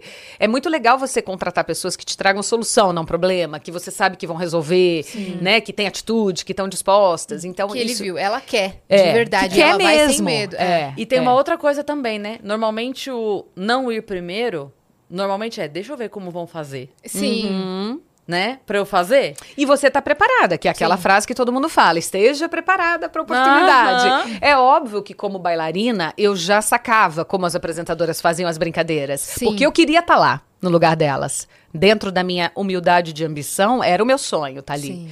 Então, assim, eu não ficava prestando atenção na bola que eu tinha que segurar e passar para outra bailarina. Eu ficava prestando atenção como a apresentadora estava apresentando tudo. O que que elas falavam? é, O que, que elas falavam, como elas conduziam para eu aprender, porque um dia eu estaria ali. Ou ali, ou em outra emissora, ou em outro programa, mas eu estaria lá. Era Que o meu você sonho. fazia com a Xuxa, por exemplo, você Exato, pequena. exato. Você vai modelando, né? É. O que você deseja, as pessoas Sim. que você gosta. Então, e aí foi aí que tudo começou. Aí eu passei pelo SBT, depois passei por, por outras emissoras, fazendo vários tipos de programa, desde o Fantasia, que era um programa infanto-juvenil, né? Um programa de premiação, de games, até programas femininos, que eu fiz bastante, programas country, trabalhei uma época pro sertanejo. Ah, e programas de entrevista, né? Bastidores, acompanhando artistas pelo Brasil, pelo mundo, entrevistando muita gente. Foi uma, uma construção de muita, muita experiência, né? Eu acho que te, que te forma, né? Como mulher, como profissional, como ser humano. E eu fico pensando, esses dias mesmo eu fiz uma postagem, no fim do ano, né? Dos meus 26 anos de carreira. Que é quando bate com a, com a idade do SBT. Sim, com do- do fantasia. programa. É. E aí eu, quando eu tava fazendo o Rios, tava, tava falando, eu fiquei até emocionada, porque eu fiquei pensando. Cara, quantos lugares que você vai, quantas pessoas você conhece, né? A vida vai te levando. Imagina, eu entrevistei do presidente da República ao astro do, do country americano, Alan Jackson, Garth Brooks, não sei quem, não sei quem, não sei quem. Viajei. Quanta, quantos perrengues chiques a gente passa, né? Que vão te construindo também. Nossa, eu me lembro que a minha primeira viagem internacional, eu tava na Record.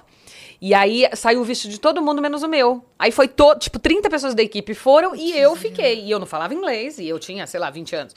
Não falava inglês, tal, nunca tinha viajado. Tinha ido pra Disney, eu acho, mas nunca tinha viajado assim sozinha pra fora. Tinha que fazer descer em Atlanta pra fazer Conexão. conexão. em Atlanta, que é o maior aeroporto. Então eu, eu ficava, meu Deus, vou bater lá no Japão, né? E aí você vai se virando, você vai se virando. Ah, não fala inglês, tudo bem. Você vai dar um jeito. E vai se virando, e quando eu vi, eu cheguei. Quando eu vi o diretor chegando, eu falei, não, não acredito que eu tô aqui, não acredito que eu cheguei. Isso tudo você vai conversando com você, né? Sim. Então, como é legal, né? Quantas coisas a gente faz. Nós estávamos relembrando, a Erika trabalha comigo há 20 anos.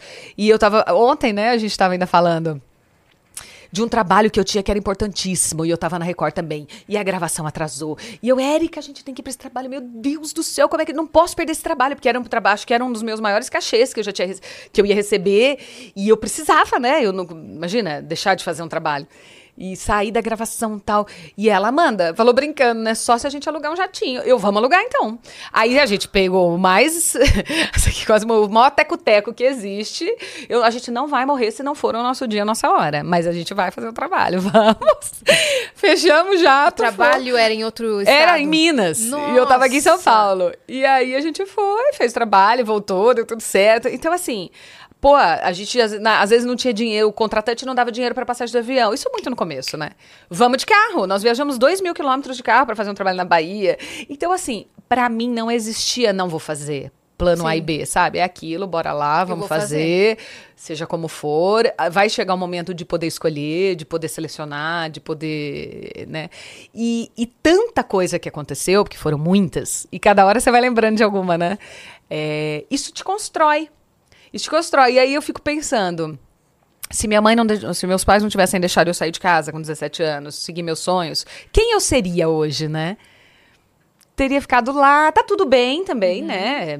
Talvez estivesse realizada, mas assim, eu acho que era muito da minha alma, ser uma Sim. alma é, que gosta de liberdade, que gosta de voar E mesmo. um chamado, né? É, Porque, sim. né, pra você mudar sozinha, com 17 anos. É. E depois escutar na TV o Silvio falando e no dia seguinte você tava lá entregando. Sim. É muito de um, de um chamado também, né?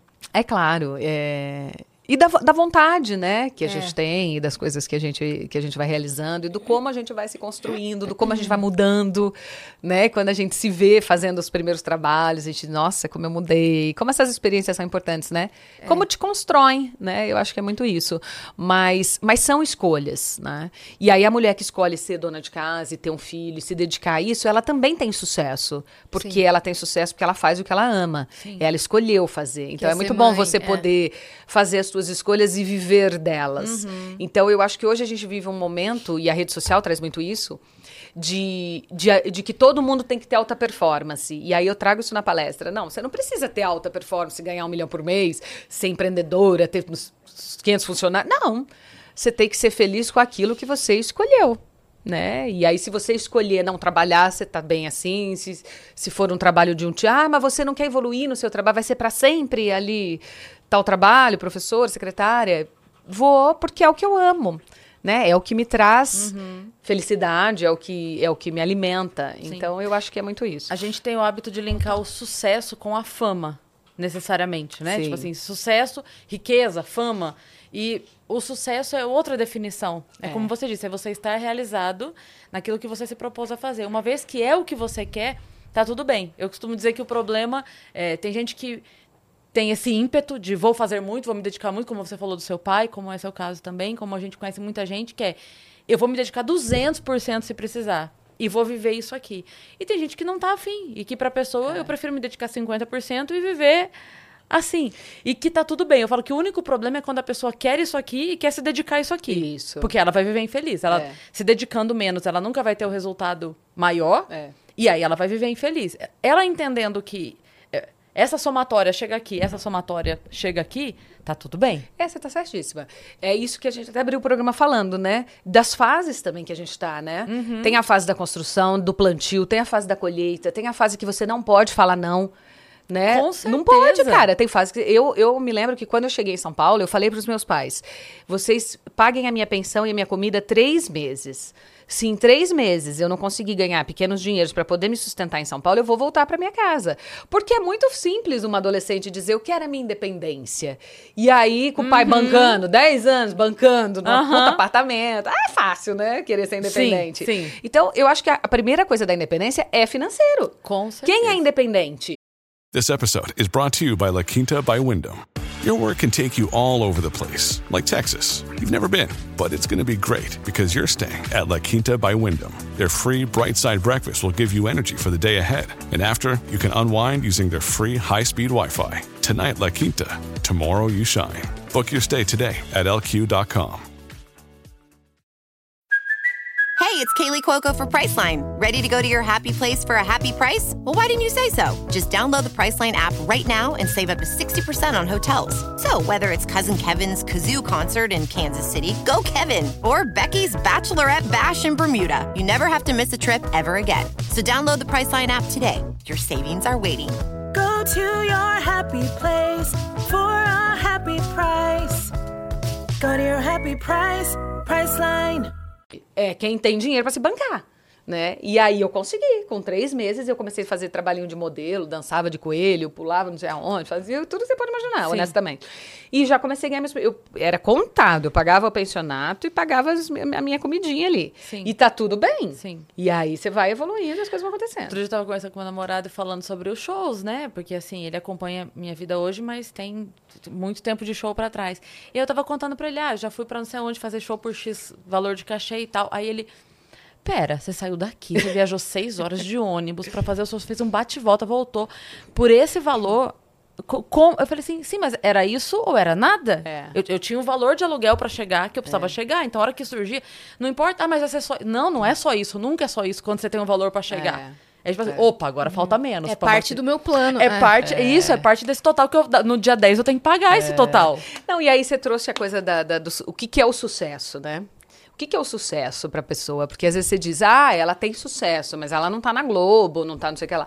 Eu acho que o sucesso é você viver do que você escolheu, né? Então, assim, eu sou uma pessoa de sucesso na minha concepção. Por quê? Porque eu construí uma vida, hoje eu vivo do meu dinheiro, eu ajudo pessoas, eu tenho uma, uma construção, uma estrutura de vida, eu posso fazer o que eu amo, eu posso escolher o trabalho que eu vou fazer hoje ou não. Então eu tenho sucesso. Com certeza, Né? é. Sim. Na minha realidade, pra mim e pra minha realidade. Quantas bandas, quantas bandas vão no programa?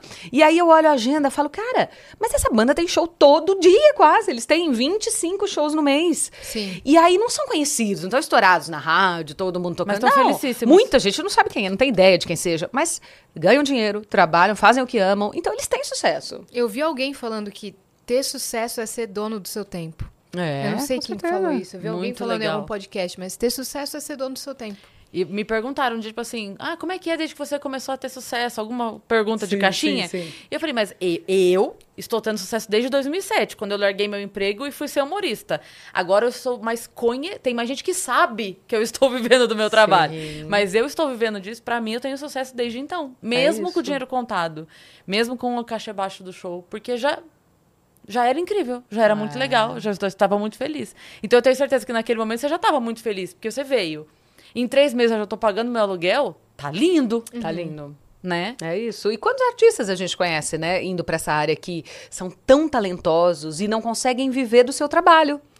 Né, Eu, eu faço um programa, hoje eu tenho um programa na TV Aparecida, todo sábado à noite, de entrevistas, e tem um reality show de música chamado Revelações Brasil, que são temporadas. E aí a gente traz é, é, candidatos, assim, cantores do Brasil todo tal. E tem, e te- tem um que até esses dias participou do programa de novo, que é assim, ele é um fenômeno. Não, tem uns três ou quatro ali que eu digo, ai não, eu preciso ser empresária. Empresariar esses caras não é possível, que ninguém tá vendo. esse- Porque assim, não tem um famoso que seja como ele, sabe? É absurdo. Não, é absurdo. E ele era motorista de ambulância. Não, sem tirar o, o, o valor de cada profissão. Não é isso. Mas assim, ele não trabalhava do que é o verdadeiro dom dele. E aí ele, eu- ele dizia, Amanda, eu trabalhava para a prefeitura lá da minha cidade e tal. E a- e quando ele entrou no programa, isso tem uns três, quatro anos, sei lá, um pouquinho antes da pandemia. Que ele fez a última edição a- antes da pandemia do programa, e ele, ele ainda trabalhava. Depois do programa, ele arrumou um empresário, um, um investidor, tal, tal, tal, gravou CD, DVD, clipe, tudo aquilo. E hoje ele, ele foi esses dias ao meu programa, até que a gente fez uma repescagem lá de, de artistas que tinham passado. E ele falou pra mim, Amanda, hoje eu vivo da música. Que legal. Porque até 3, 4 anos atrás ele era motorista e tá tudo bem. Vê, sábado à noite ia fazer um, um barzinho, uma coisa assim. Então, quantos artistas incríveis não conseguem viver Sim. da sua missão, né? Da sua vocação? Com certeza. E, Muitos. e talento é o que não falta, né? É. E, né? Muitos. E é, perseverança também, né? A pessoa é sempre muito dedicada àquilo, mas às vezes falta alguma coisa pra virada de chave dela, que ela ainda não tá fazendo, né? E às vezes é o que você falou, às vezes a pessoa não pode dizer um não. É. Tipo assim, eu adoraria, eu, eu, meu, todo mundo fala do meu talento, eu quero, é meu sonho, mas assim, o aluguel tá aí no fim do mês. E eu vou ter que prestar um concurso, eu vou ter que conseguir um emprego. E muitas vezes não dá pra conciliar, sei lá, casa, tem filho. Vou fazer o quê? Não tem o que fazer. É, e assim, é importante a gente observar os sinais da vida também, né? Porque eu acho que. Eu acho que assim, o primeiro movimento é nosso. Deus, enfim, eu sou super religiosa também. Eu acho que, que, que esses. Né, tanto que eu até pontuo isso na minha palestra dos encontros mágicos com Deus, porque sim, eu acho que, que existe esse sobrenatural muito forte. Mas assim, Você tem que fazer os movimentos. E aí isso significa o quê? Estudar, se aperfeiçoar, entregar o seu melhor, ter flexibilidade, comprometimento, que tá raríssimo de achar alguém comprometido hoje, do pedreiro ao artista. É muito complicado as pessoas serem comprometidas, né? Elas estão. Essa, essa leveza exacerbada, né? Às vezes atrapalha muito o jogo ali do dia a dia, que as pessoas têm que ter responsabilidade. Mas assim, então você fez, você mudou, você tentou outro caminho, você fez esse caminho, aquele, aquele, você entregou tudo, você aperfeiçoou, fez tudo, tá, tá, tá, e não tá fluindo, vamos buscar uma, uma outra porta naquilo, entendeu? É. Não que você tenha que desistir do seu sonho, eu- essa palavra nem existe no meu vocabulário, desistir. Mas às vezes você tem que reprogramar a rota, é o Adaptar. easy, é isso. né? Recalculando você tem que rota, né? recalcular a rota. Você vai chegar numa coisa que você queira também, mas, mas né, talvez de uma outra forma, por outro caminho. Talvez não é aquilo, é uma coisa parecida. Não seja nessa cidade, talvez. É. Sim. Então é importante a gente seguir os sinais do que não flui. Isso na nossa vida pessoal também, né? Sim. É, eu acho que se a gente está fazendo tudo que, que nos cabe e realmente não flui, a ponto de você não ter dinheiro para pagar o teu aluguel ou para tal, tal, tal, aí vamos recalcular a rota, Sim. porque, né? Até porque às vezes existem é, maneiras flexíveis de viver do teu sonho. Né? Eu tenho um amigo que tem uma banda em Sorocaba e ele, é óbvio, é óbvio que todo músico quer cantar a sua verdade, o seu autoral, a sua música, quer criar o seu estilo, a sua, né? É óbvio que sim. Mas, beleza, em não dando, né? Porque a banda autoral são poucas, são, é- é- o triângulo vai fazendo assim, né? Mas ok, em não dando, qual é a outra possibilidade? É um escritório ou é você ter uma banda cover que vai fazer formatura? Vamos lá, o quão perto você consegue chegar Sim. Do teu sonho? Ah, eu queria... É, entendi. Mas a- tua outra possibilidade é o extremo oposto? Ou será que dá pra gente adaptar um pouquinho? É. Né? É exatamente isso. É exatamente isso. Esse, esse recalcular é importante. E isso grita na nossa vida, às vezes, Sim. né? Na vida pessoal também, E né? chegar o mais perto possível do ideal. Como você diz, não precisa ser perfeito. Né? O sonho é É. rockstar. Deu pra ser? Não. É. Mas dá pra eu conseguir um barzinho no fim de semana? Dá, ótimo. Então vamos fazer. É, porque Né? isso vai te trazer felicidade. Sim, É. sim. Você Isso comentou desse seu primeiro encontro com Deus, assim, nesse primeiro momento da, da sua carreira. Qual foi o segundo, assim, muito forte, impactante que você sentiu? Ai, olha, eu falo de- desde a infância, eu falo essa, essa, esse, esse momento com a, com a dona Francisca lá do pensionato. Ah, eu acho, eh, com certeza, eu pontuo também esse- essa escolha do Silvio, né? Que quando eu fui escolhida para ser apresentadora, é claro que isso também foi um encontro. E muitos outros, né, que vieram acontecer. Acho que a minha gravidez aos 40 anos, eh, na minha vida pessoal, aí dizendo, né? eh, tudo, né? A sua formatura, é, tal, tal, tal. Você tem muitas coisas que vão acontecendo ao longo da vida. Mas a maternidade, para mim, também foi muito transformadora, assim. Acho que foi, acho que foi o, o grande encontro mágico que eu tive com Deus, assim, quando você fala de vida, de alma, né? É, a maternidade é, me fez muito bem. E eu nunca imaginei. Porque, não que eu não quisesse ser mãe, mas nunca estava no. Não, não era uma coisa que estava no script. Eu não brincava de boneca, eu brincava de Xuxa. É, mas é verdade, eu na adolescência, eu não, eu não tinha, assim, essa afinidade, ai, é que as amigas têm filho, eu vou lá, fico brincando, não. Eu era muito workaholic, assim, eu trabalhei muito a vida toda, trabalhava, curtia, só que eu sempre tive esse lado legal, que hoje eu avalio, assim, e digo, nossa, que bom que eu fui assim a vida toda, porque eu sou muito intensa no que eu faço, mas eu sempre colocava prazer nos meus momentos de função. Ah, pô, eu vou trabalhar 12 horas lá no, no, no, no- resort. Não, mas, cara, nem que for meia-noite, eu vou pra piscina, vou tomar meu vinhozinho, vou ficar ali curtindo e tal.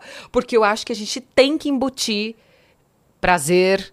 Essa palavra é muito importante pra mim. Eu acho que tem que ter prazer nos nossos dias, em cada dia, em cada momento. Mesmo que você estiver ferrada ali fazendo uma coisa que, que é função, que nem tudo que a gente faz a gente ama. E aí eu falo isso muito, muito das minhas primas. Ah, mas tem que. É perrengue. Gente, mas todo trabalho você não faz só o que você ama. É, é, o, o- o principal é o ama- a- é amar o trabalho. Mas, Sim. mas tem as coisinhas. Tem o Existem avião, momentos, é. tem o- a estrada, tem o não sei o que lá, tem o Lógico. chefe chato, tem a inveja, tem, tem É. tudo, né? Eu costumo dizer que assim, se o show fosse só o show, eu faria muito mais. É. Porque uma hora no palco eu tô amando, não precisava nem me pagar, eu tô amando. É isso. O problema é quatro horas, sair de casa, faz a mala, desfaz mala. É o BO, né? É o BO, é a nota fiscal, é o. Aí essa parte é que você fala assim, nossa, dá um trabalho. É, Né? e tudo dá. E, e até os momentos de prazer e de lazer dão, Dão trabalho. trabalho. Tem coisa mais trabalhosa que você preparar uma viagem? Viajar é Nossa, vai estar pra chovendo, caramba. vai, olha o, o clima-tempo e vai lá e vê o caminho, o Waze, É. o trajeto, ou se é de avião e perdeu o voo, e choveu, e fechou o aeroporto. Dá trabalho. A Leva a gente- mala e volta com a mala. A gente ficou de- 12 dias, 15 dias? No Rio? Ah, não, off, off aqui. a Off, gente ficou 15 qui- dias. 15 dias. Eu viajei uma semana. Quando eu voltei no dia 4, a gente voltava aqui dia 8. Quando eu voltei dia 4, eu pensei, ainda bem que tem três dias pra eu descansar do descanso. Férias das férias. Foi isso mesmo. É isso, não é? Exatamente É igual. isso, não tem jeito. Nossa, ainda bem. Porque se eu tivesse vindo embora no domingo, eu ia estar querendo morrer. Eu ia falar, não. Eu vim dia 4 também pra descansar do descanso. Do descanso. É, É pra não isso. fazer nada. Então, voltando à sua pergunta, Aham. é, isso sempre foi muito forte pra mim. Então, eu vivi muito. Não tinha como ter um filho com 20 e poucos anos, como outras mulheres, porque eu trabalhava como repórter, eu viajava, Brasil, fora do Brasil, eu não tinha horário, eu não tinha dia, eu pouco ficava em casa, assim, a vida era muito diferente, né? E, e eu assumi muitas responsabilidades depois que eu comecei realmente a estruturar a minha vida, eu estruturei de outras pessoas e, e eu tive muitas responsabilidades sempre e sempre muito sozinha. Eu morei 25 anos sozinha. Nossa. Então, assim.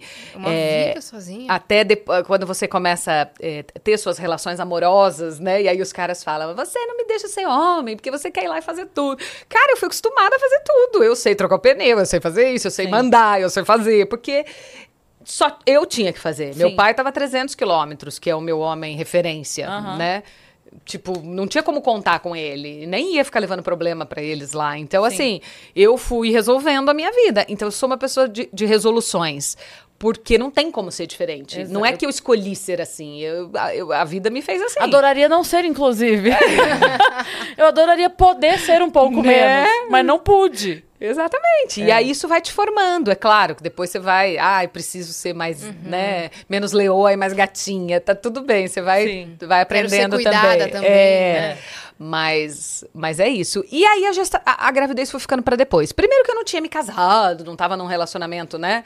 é, tipo, eu não tive um casamento aos 30 anos, então agora casei, vou ter filho. Não, ah, foi tudo meio tive os meus namorados e as coisas foram acontecendo. E aí eu fui chegando perto dos 40, eu estava num relacionamento de sete anos já, tava é, já es- estruturada nesse relacionamento. Mas ele morando na casa dele, eu na minha, a 300 quilômetros também, porque ele Você é, gosta, é né? do interior.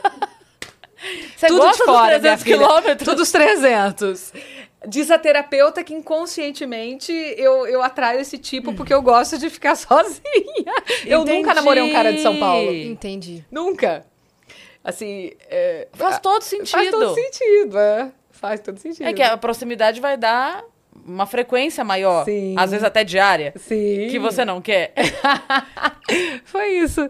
E, bom, resumindo a história, eu já tava com 38 para 39 anos. E aí eu conversei com a, a- a minha gineco e disse, Amanda, 39, você não vai ter filho? Eu, ah, acho que sim. A gineco, sim. É, né? Bem. A gineco falando pra mim, aí, filho, não? Aí eu disse, não, eu quero, não quero passar pela vida sem ser mãe. Eu quero ter essa. é, não é uma coisa que eu não queria, mas eu não tinha tido tempo de parar pra organizar isso, entendeu? E a vida foi acontecendo e foi É tudo... que nunca tava na sua agenda do dia seguinte Não engravidar. tá, eu não Ai, você nunca coloquei, engravidou. não coloquei. Aí eu falei pra ela, então vou fazer o seguinte, vamos congelar os óvulos. Por que com 42, 43, 44, 45, se eu quiser um pouquinho depois, eu não que vá ser uma uma certeza, né? Sim. O congelamento de óvulos não é uma certeza, mas é uma possibilidade infinita a mais. E você é saudável. Sim, aí então, não, vamos congelar. E aí nós, nós, nós ela disse, para três meses o método contraceptivo, tal, que nós vamos fazer o congelamento, bonitinho, tal. Eu tava com 39. E aí eu parei no primeiro, segundo mês eu engravidei. Não deu tempo de Não congelar. deu tempo de congelar, não deu tempo de fazer nada, verdade, não deu esquentou. tempo de se... E aí foi uma surpresa pra mim, né? Porque você tá preparada pra daqui cinco anos.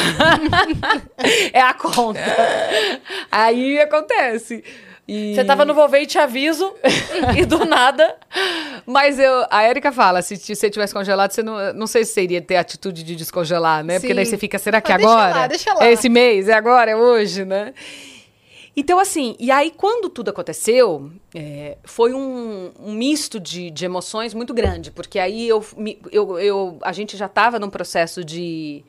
é, não estava tão bem, a relação estava bem, mas né, já estava meio com algumas questões.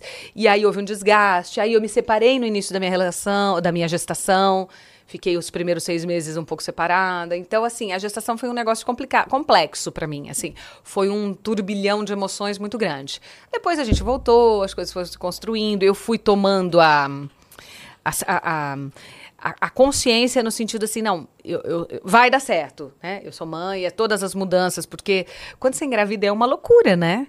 Você pensa em muito em tudo. Mas como é que eu vou viajar agora para trabalhar? Meu Deus, e como que eu vou trabalhar? Mas e se eu não estiver trabalhando? Mas a minha casa, será que cabe a criança? Mas como eu vou fazer? Mas é muito mais de si.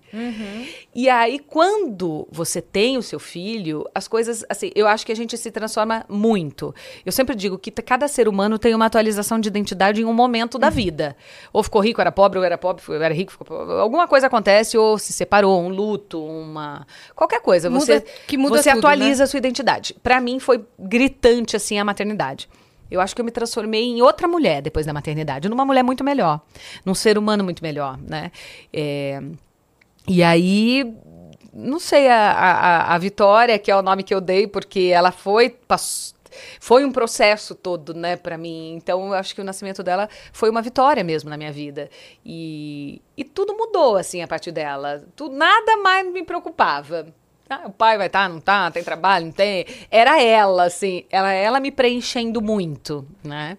É, um dia eu tava num papo com a Eliana e com a Gigi Monteiro, eu nunca esqueço que elas disseram isso, elas já tinham filhos. Elas disseram, Amanda, você vai ver enquanto mulher, e aí tá tudo bem, as que também não querem ser, eu, eu super respeito, eu acho que cada uma tem seu caminho, não é todo mundo que nasceu mesmo pra ser mãe nem pra ser pai. Mas elas É disseram assim... melhor até, se for isso, é melhor até não ter. É, do né? que. Exatamente. Aí elas disseram assim, mas eu não sei, parece que tinha um, um buraquinho dentro de mim, uma coisa que nada preenchia. Né? Eu podia estar fazendo a melhor coisa do mundo, fazendo. Não sei, parece que tinha um- uma coisinha ali que nada preenchia. E quando eu fui mãe. Você fica muito preenchida, porque assim, é muito amor, né? É muito amor. Pra mim Transborda, foi. né? Transborda. Não, e cada dia mais, né?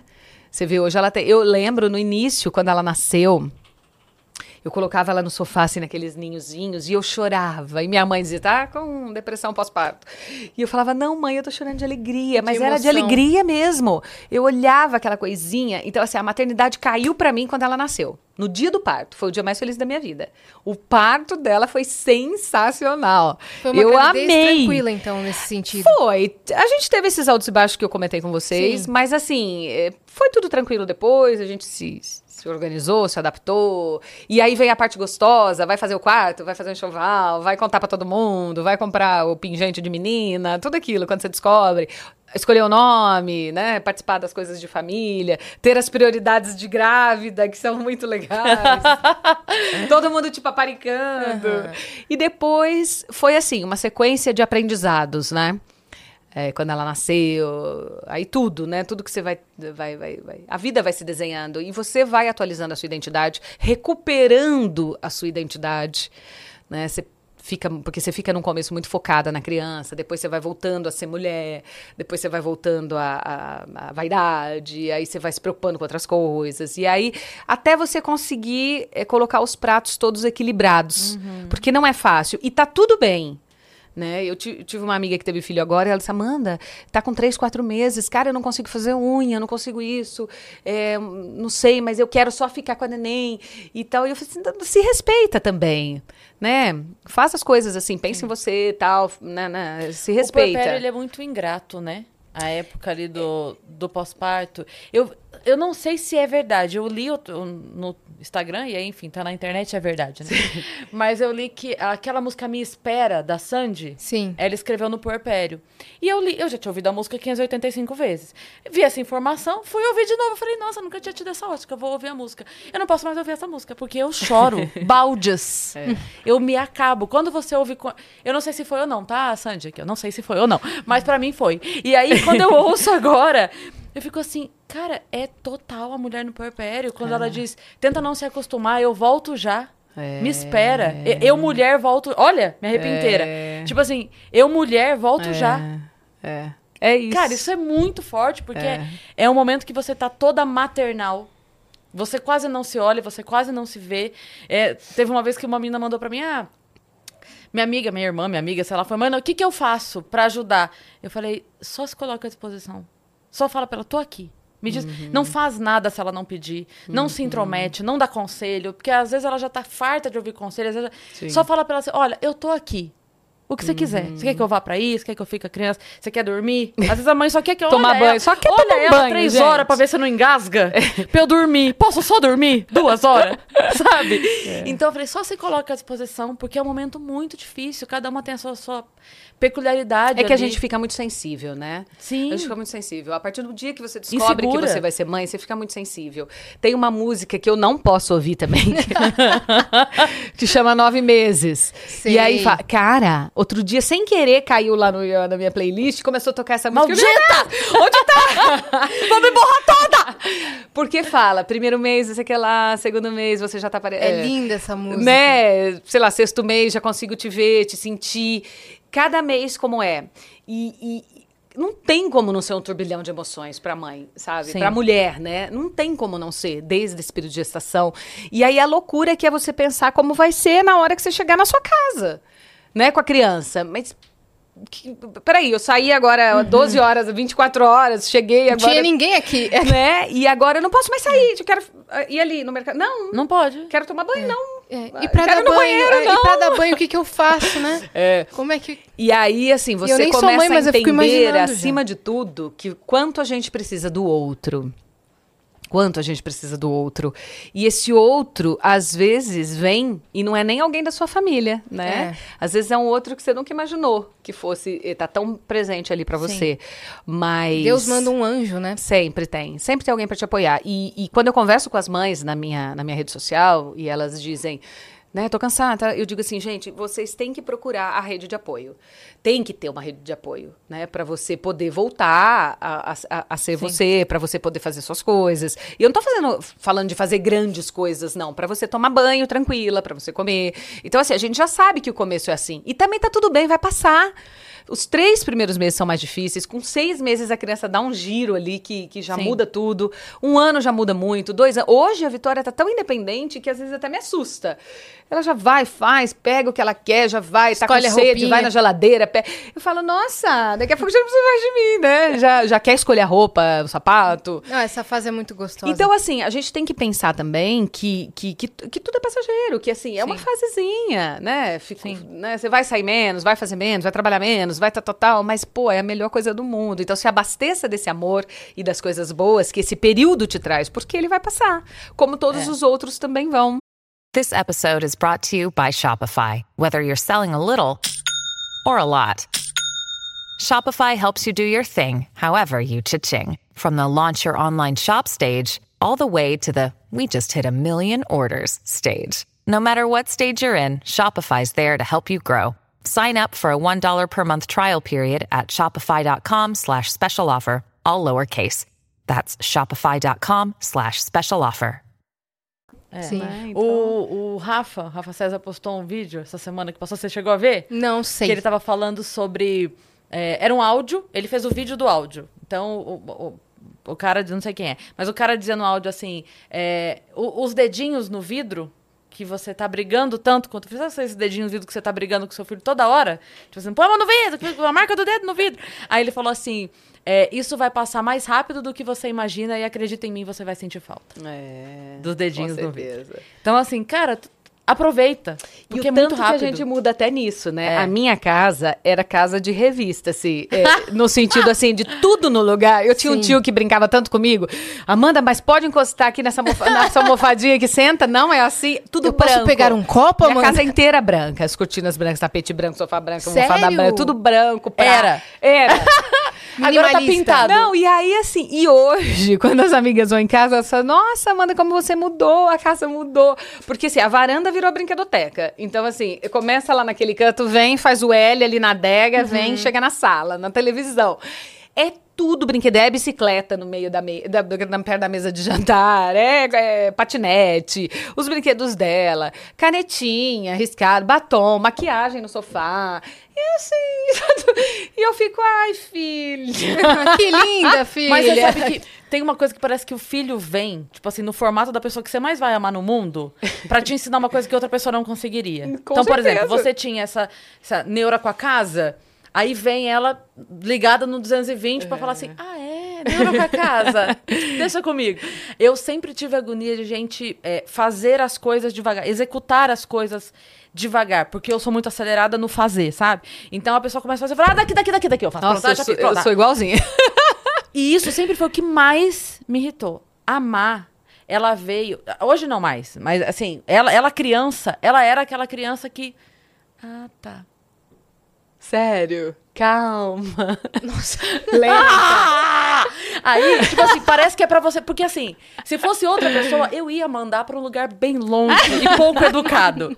Mas o filho, você fala assim: ah, bonitinho, tá aprendendo. É o tempinho dela, É o tempo dela. Então parece que, parece que vem na medida, sabe? É tipo assim: eu vou te dar a pessoa que você mais vai amar na tua vida e ela vai fazer aquilo que você mais te irrita. É isso. Ontem, ontem, agora ela tá na fase do batom, né? E que é aquele pink, aquele, aquele fluorescente rosa lá que grita. Num, num nudezinho. Eu falo, Vi, posso dar mamãe nude? Não, mamãe, quero pink claro. Ai, que fofa. Aí ela pegou o batom e ela começou a passar nela. Quando eu vi, tinha passado um pouquinho no espelho, tudo bem, tal, tal. Aí daqui a pouco ela veio e falou assim pra mim. Aí eu limpei, ela me viu limpando com o lenço e eu me desci do espelho ali do lado do guarda-roupa. Ali eu falei, ah, deixa eu dar uma limpadinha aqui. Aí ela veio e falou assim pra mim: Mamãe, tem mais batom na parede. Aí eu falei assim: Ah, passou na paredinha também. Na parede o lencinho não tira. parede da Passei, mamãe. mamãe, vem ver. Aí me Nossa. pegou, me levou, aí tinha, assim, na parede ali, perto da televisão, um risco, assim, do... do... Aí eu peguei o lencinho e tentei tirar, no... sem sucesso. Tá bom, amor, amanhãzinho tenta limpar pra gente. Tudo bem, não tem Eu problema. vou chamar o pintor amanhã, tá Eu- bom, minha eu linda? falo tanto isso pra ela que ela olha pra mim e ela fala, não tem problema, né, mamãe? Eu falo, não tem problema, tá tudo bem. Mas a gente pode tentar passar ou em você ou na boneca da próxima vez, Ah. tá? Parede não é lugar do batom. E aí você vai explicando. Mas assim, eu não me irrito. Tipo, assim, não me tira do meu... Tá vendo? Não tira. Vem pra ensinar. Eu falo, ah, É uma coisa tadinha, muito doida deixa ela porque ser feliz. É, a, a maternidade é uma coisa tão doida, porque assim, qualquer coisa que venha no teu corpo, tipo um espinho, inflama, o corpo espelhe, qualquer micro coisa. Aí de repente entra um parasita, porque é um parasita. Se você pensar, esquece o emocional. Se você pensar friamente, é um parasita, porque tá comendo a tua comida, tá tirando as vitaminas do teu corpo. Sua energia. Quando você come, vai primeiro pra ele antes de você. É um parasita. Né? E fica ali, tipo assim, espreme teus órgãos, você respira com dificuldade, você não consegue mais juntar xixi, você tem que ir no banheiro a cada meia hora. Tipo assim, é claramente algo que era pro corpo falar: não, não vai ficar aqui não, né? E recebe, e a gente se adapta, e o corpo faz todo o movimento, aperta, rim, aperta, Ah, é. aperta tudo, e nasce com aquele amor louco. Pra mim mudou, você falou que mudou quando nasceu, pra mim mudou no positivo. Eu li, eh, tipo, na hora que eu peguei, li o positivo, mas assim, me veio a maternidade assim, vestir, que nem roupa. Fez um download. legal. não, exata, foi isso. Baixei o aplicativo mãe, pronto, agora sou mãe. É isso. Instalou. mudei, atualizei o, o, Software. o software, pronto, sou mãe. E, mas mudou absolutamente tudo. Eu não lembro, porque eu fui mãe muito jovem, né? Sim. Eu não lembro como é não ser mãe. Não lembro. Tipo assim, eu sempre fui mãe. É isso. Enquanto eu não tava sendo mãe, eu tava preparando pra ser mãe. E fui mãe. E acabou. É isso. Mas é, é muito louco, é uma sensação muito maluca mesmo. E só, você falou que só cresce, só cresce mesmo. Não, meu diretor outro dia falou assim pra mim. é, Um diretor que eu tive há tempos atrás, eu encontrei outro dia, ele falou assim: Amanda, aí, como que tá com a Vitória e tal? Eu, Ai, coisa mais linda. A gente já se derrete. A pessoa pergunta, você Aham. faz assim, né? Aí ele falou assim: ela tá com quanto? Eu falei, acabou de fazer quatro anos. E você já gosta dela? Né? Porque, assim, é, é louco, né? Quando você já gosta dela, quando nasceu, você gosta, mas você não tem ideia do, do quanto isso vai aumentando, né? Do quanto você fica louca, apaixonada, e, e- e cada vez mais, né? É. E, claro, vai mudando, os formatos vão mudando, mas, assim, é muito legal. Mas eu acho que, acima de tudo, o que tem que ficar desse papo é que, assim, é muito legal o que o amor te causa. Né, o amor do outro, como você muda positivamente, Sim. né? A coisa do- do- dos testes, do que te irrita, do que não te irrita, e do quão, assim, mesmo irritado, tá tudo certo, e do quanto, mesmo que você tenha que deixar de fazer as coisas que você fazia por você, você vai fazer pelo outro. É, e, é o, e é o amor, né, nisso tudo. E como isso tem valor, e como isso te faz bem, e te Sim. leva para um outro lugar, muda e teu como olhar. te ensina. Muito. Te ensina muito. Porque se vem, é, se vem uma criança tão organizada quanto você, se vem uma criança tão acelerada quanto eu, não ia, não ia, eu não ia parar pra prestar atenção e outra pessoa no mundo não faria, sabe? Então parece que vem pra falar assim, ó, presta atenção nisso aqui. Sabe? É. E hoje eu consigo muito, porque daí hoje. Já passou, como eu disse, ela foi uma criança assim. Depois passou. Passou. E eu acho que é tempo de a gente aprender. Sim. Né? E hoje eu tenho muito mais um olhar, tipo assim, tá tudo bem, a pessoa tá no tempo dela. Uhum. Vai lá, faz aí, eu vou, eu vou tomar um banho enquanto isso. tá tudo bem, É, vai aí, é. sabe? Ó, a Isso não gente tá- tira. Pode falar, te cortei? Não, eu ia dizer, né, isso não tira o, o valor de ninguém, nem o, o- a- a- né? Isso. Porque a gente, eu sou muito como você também, eu preciso me controlar o tempo inteiro. Porque assim, ai, você faz isso, a hora que eu vi, eu já fiz. Eu tenho uma preguiça de ensinar alguma fazer uma coisa, ai, deixa que eu faço. Que o tempo de ensinar você já fez, Não, né? e a se você sente cada um tem o seu time mesmo. E tem gente que é mais lento, mas isso não significa que a pessoa não vai fazer com a perfeição que você É. fará, assim. não, e ela pessoas- nunca vai fazer rápido se ela não fizer lento. Sim, se ela não aprender. Sim. Né? Porque muito, muito provavelmente é que a gente não tem essa memória. Mas quando a gente começou a fazer também era. E cada um é de um jeito. Tem gente que é mais lento, tem Sim. gente que é mais acelerado. Mas vai É. sair do mesmo jeito. E nunca vai sair como você quer também. Porque Sim. a perfe- você faz de um jeito. Qualquer um vai fazer diferente. É. Pode fazer melhor, mas não vai ser do seu jeito É. sempre. É. E aí a gente, né? Então é um exercício isso. Eu treino muito isso também. Sim. Né? Deixa, deixa fazer. Aí eu, de... ai, coça a mão pra você lá e fazer. É. Mas você já viu aquela frase que diz assim: é, eu vou fazer devagar porque eu tô com muita pressa?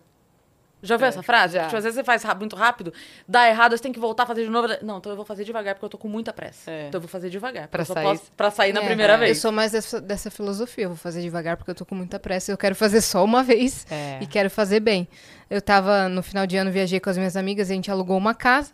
E aí, no último dia, que é aquele dia da gente entregar a casa, tava cheio de louça pra lavar, um monte de coisa assim. Eu falei, eu vou lavar. Só que eu lavo devagar, porque eu gosto de lavar muito, muito bem. E aí, minhas amigas esperando pra secar, assim, duas da manhã. Yas, vai tomar um banho e dormir? Deixa que a gente lava. Aí eu, eu saí de cena e falei, tá bom. Eu saí de cena, eu só vi minhas amigas. E daí ficou super. Quando eu acordei no outro dia, tava super bem lavado, só que é outro tempo. É. Né? Eu gosto de lavar mais lento, mas o resultado pode ser que fique o mesmo. A gente tá com uma mensagem aqui na nossa plataforma, que é de um pai, né, que é o Thiago, o pai do Gabriel, assim que ele se chama na nossa plataforma. Amanda, está há bastante tempo na mídia, demanda muitas bagagens. Uma delas é o carinho que as pessoas criaram por você ao longo da sua carreira. Tenho muitas memórias afetivas que me remetem a você. Gostaria de saber como você lida com a aproximação dos fãs nas redes sociais, que hoje viraram um contato como qualquer outro. Mesmo que distantes e intimidades estão ali como um todo só aglomerado. Ah, que legal. Obrigada, Thiago. Que bom que eu faço parte de boas memórias para você. Que bom, fico muito feliz. Ah, eu acho que é sensacional, né? Assim, o poder, o que a rede social trouxe pra gente, meu Deus. É, eu não consigo nem. Eu não consigo lembrar como era sem. É louco isso, né? É. Porque é uma coisa até recente, se a gente for falar de vida. E. e pra mim. Instagram tem 10 anos. Exatamente, então, né? Pra mim, eu fico pensando, pô, mas aí do Orkut pra cá, tal, você começa a pensar MSN, bababá. ICQ, aí nem fala mais. Né? É, Para isso aí. Mas, mas é muito gostoso, né? E, e você não imagina, né? Quantas mulheres que, que ficam falando comigo que a, a, a filha chama Amanda por minha causa. É tão legal. Ah, Amanda, eu te assistia. E aí eu achei seu nome bonito, coloquei na minha filha na época por tua causa. Hoje ela tem já, sei lá, 18 anos, 15 anos. Hoje ela tá aqui, tá te assistindo, tá aqui comigo, te segue. Então é muito legal você saber que você fez parte de alguma forma da memória das pessoas, que você trouxe alguma coisa pra elas, né? E, e é isso, a rede social super aproxima. Eu sou aquela que leio mesmo, os directs, gosto. É claro, a gente não responde tudo, porque é muita gente, se- né? Não, não dá tempo de ficar combatendo os al- altos papos. Mas às vezes, quando é uma coisa muito pontual, eu chamo, eu respondo, eu converso. É, quando eu comecei esse trabalho de desenvolvimento humano, eu tinha temas semanais, assim, abuso financeiro, tal, tal, tal. E aí eu sentia que tinha gente que precisava muito, que talvez não é uma fã minha de 20 anos atrás, não. É uma pessoa, às vezes, nova que chegou na rede social, né? Que me achou ali por um rios, por um pensamento, por uma entrevista como essa pra vocês. E aí. E aí vem aquela vontade, né, de você participar, né? Da, da- da- ajudar essa pessoa de alguma forma a participar. Às vezes ela só quer ser ouvida. Né? Você não pode, às vezes, fazer muito por ela, mas ela quer atenção, quer ser ouvida. E eu acho que a rede trouxe isso. E é muito bom você entender que as pessoas que curtem o teu trabalho podem falar com você. Porque aí entra tudo. Entra você poder ouvir. Ah, Sim. dica, sugestão, até uma crítica, né? Construtiva. É, Amanda, você não faz assim? Leva tal pessoa no seu programa. Ah, eu queria tanto ouvir falar de tal papo. Pô, eu tô com tal doença. Vamos falar sobre isso no programa ia me ajudar muito. Eu levo tudo isso pra produção. Né? Eu, eu ouço muito o meu público. Eu acho que é fundamental. Faz mais vídeos assim, faz mais aquilo. É muito gostoso, né? E é muito gostoso também quando você vê que é uma pessoa que te acompanhou de muito tempo. Sim. Porque quando eu comecei, era carta. Eu tenho eh, rolo, aqueles rolos de carta que a pessoa mandava, sabe? Uhum. Carta de Eu metro, tenho assim. um monte dessas cartas até hoje. Então, aquela mesma pessoa tá me seguindo hoje é, é muito legal, né? Sim. Porque ela é outra pessoa e eu também. Né? A, gente, a gente muda muito. Então, eu não sou a mulher que eu era 20 anos atrás, não, não tenho as mesmas escolhas. Sim. E ela também não. Então, se ela ficou, é porque realmente tem uma conexão, né? Pois é.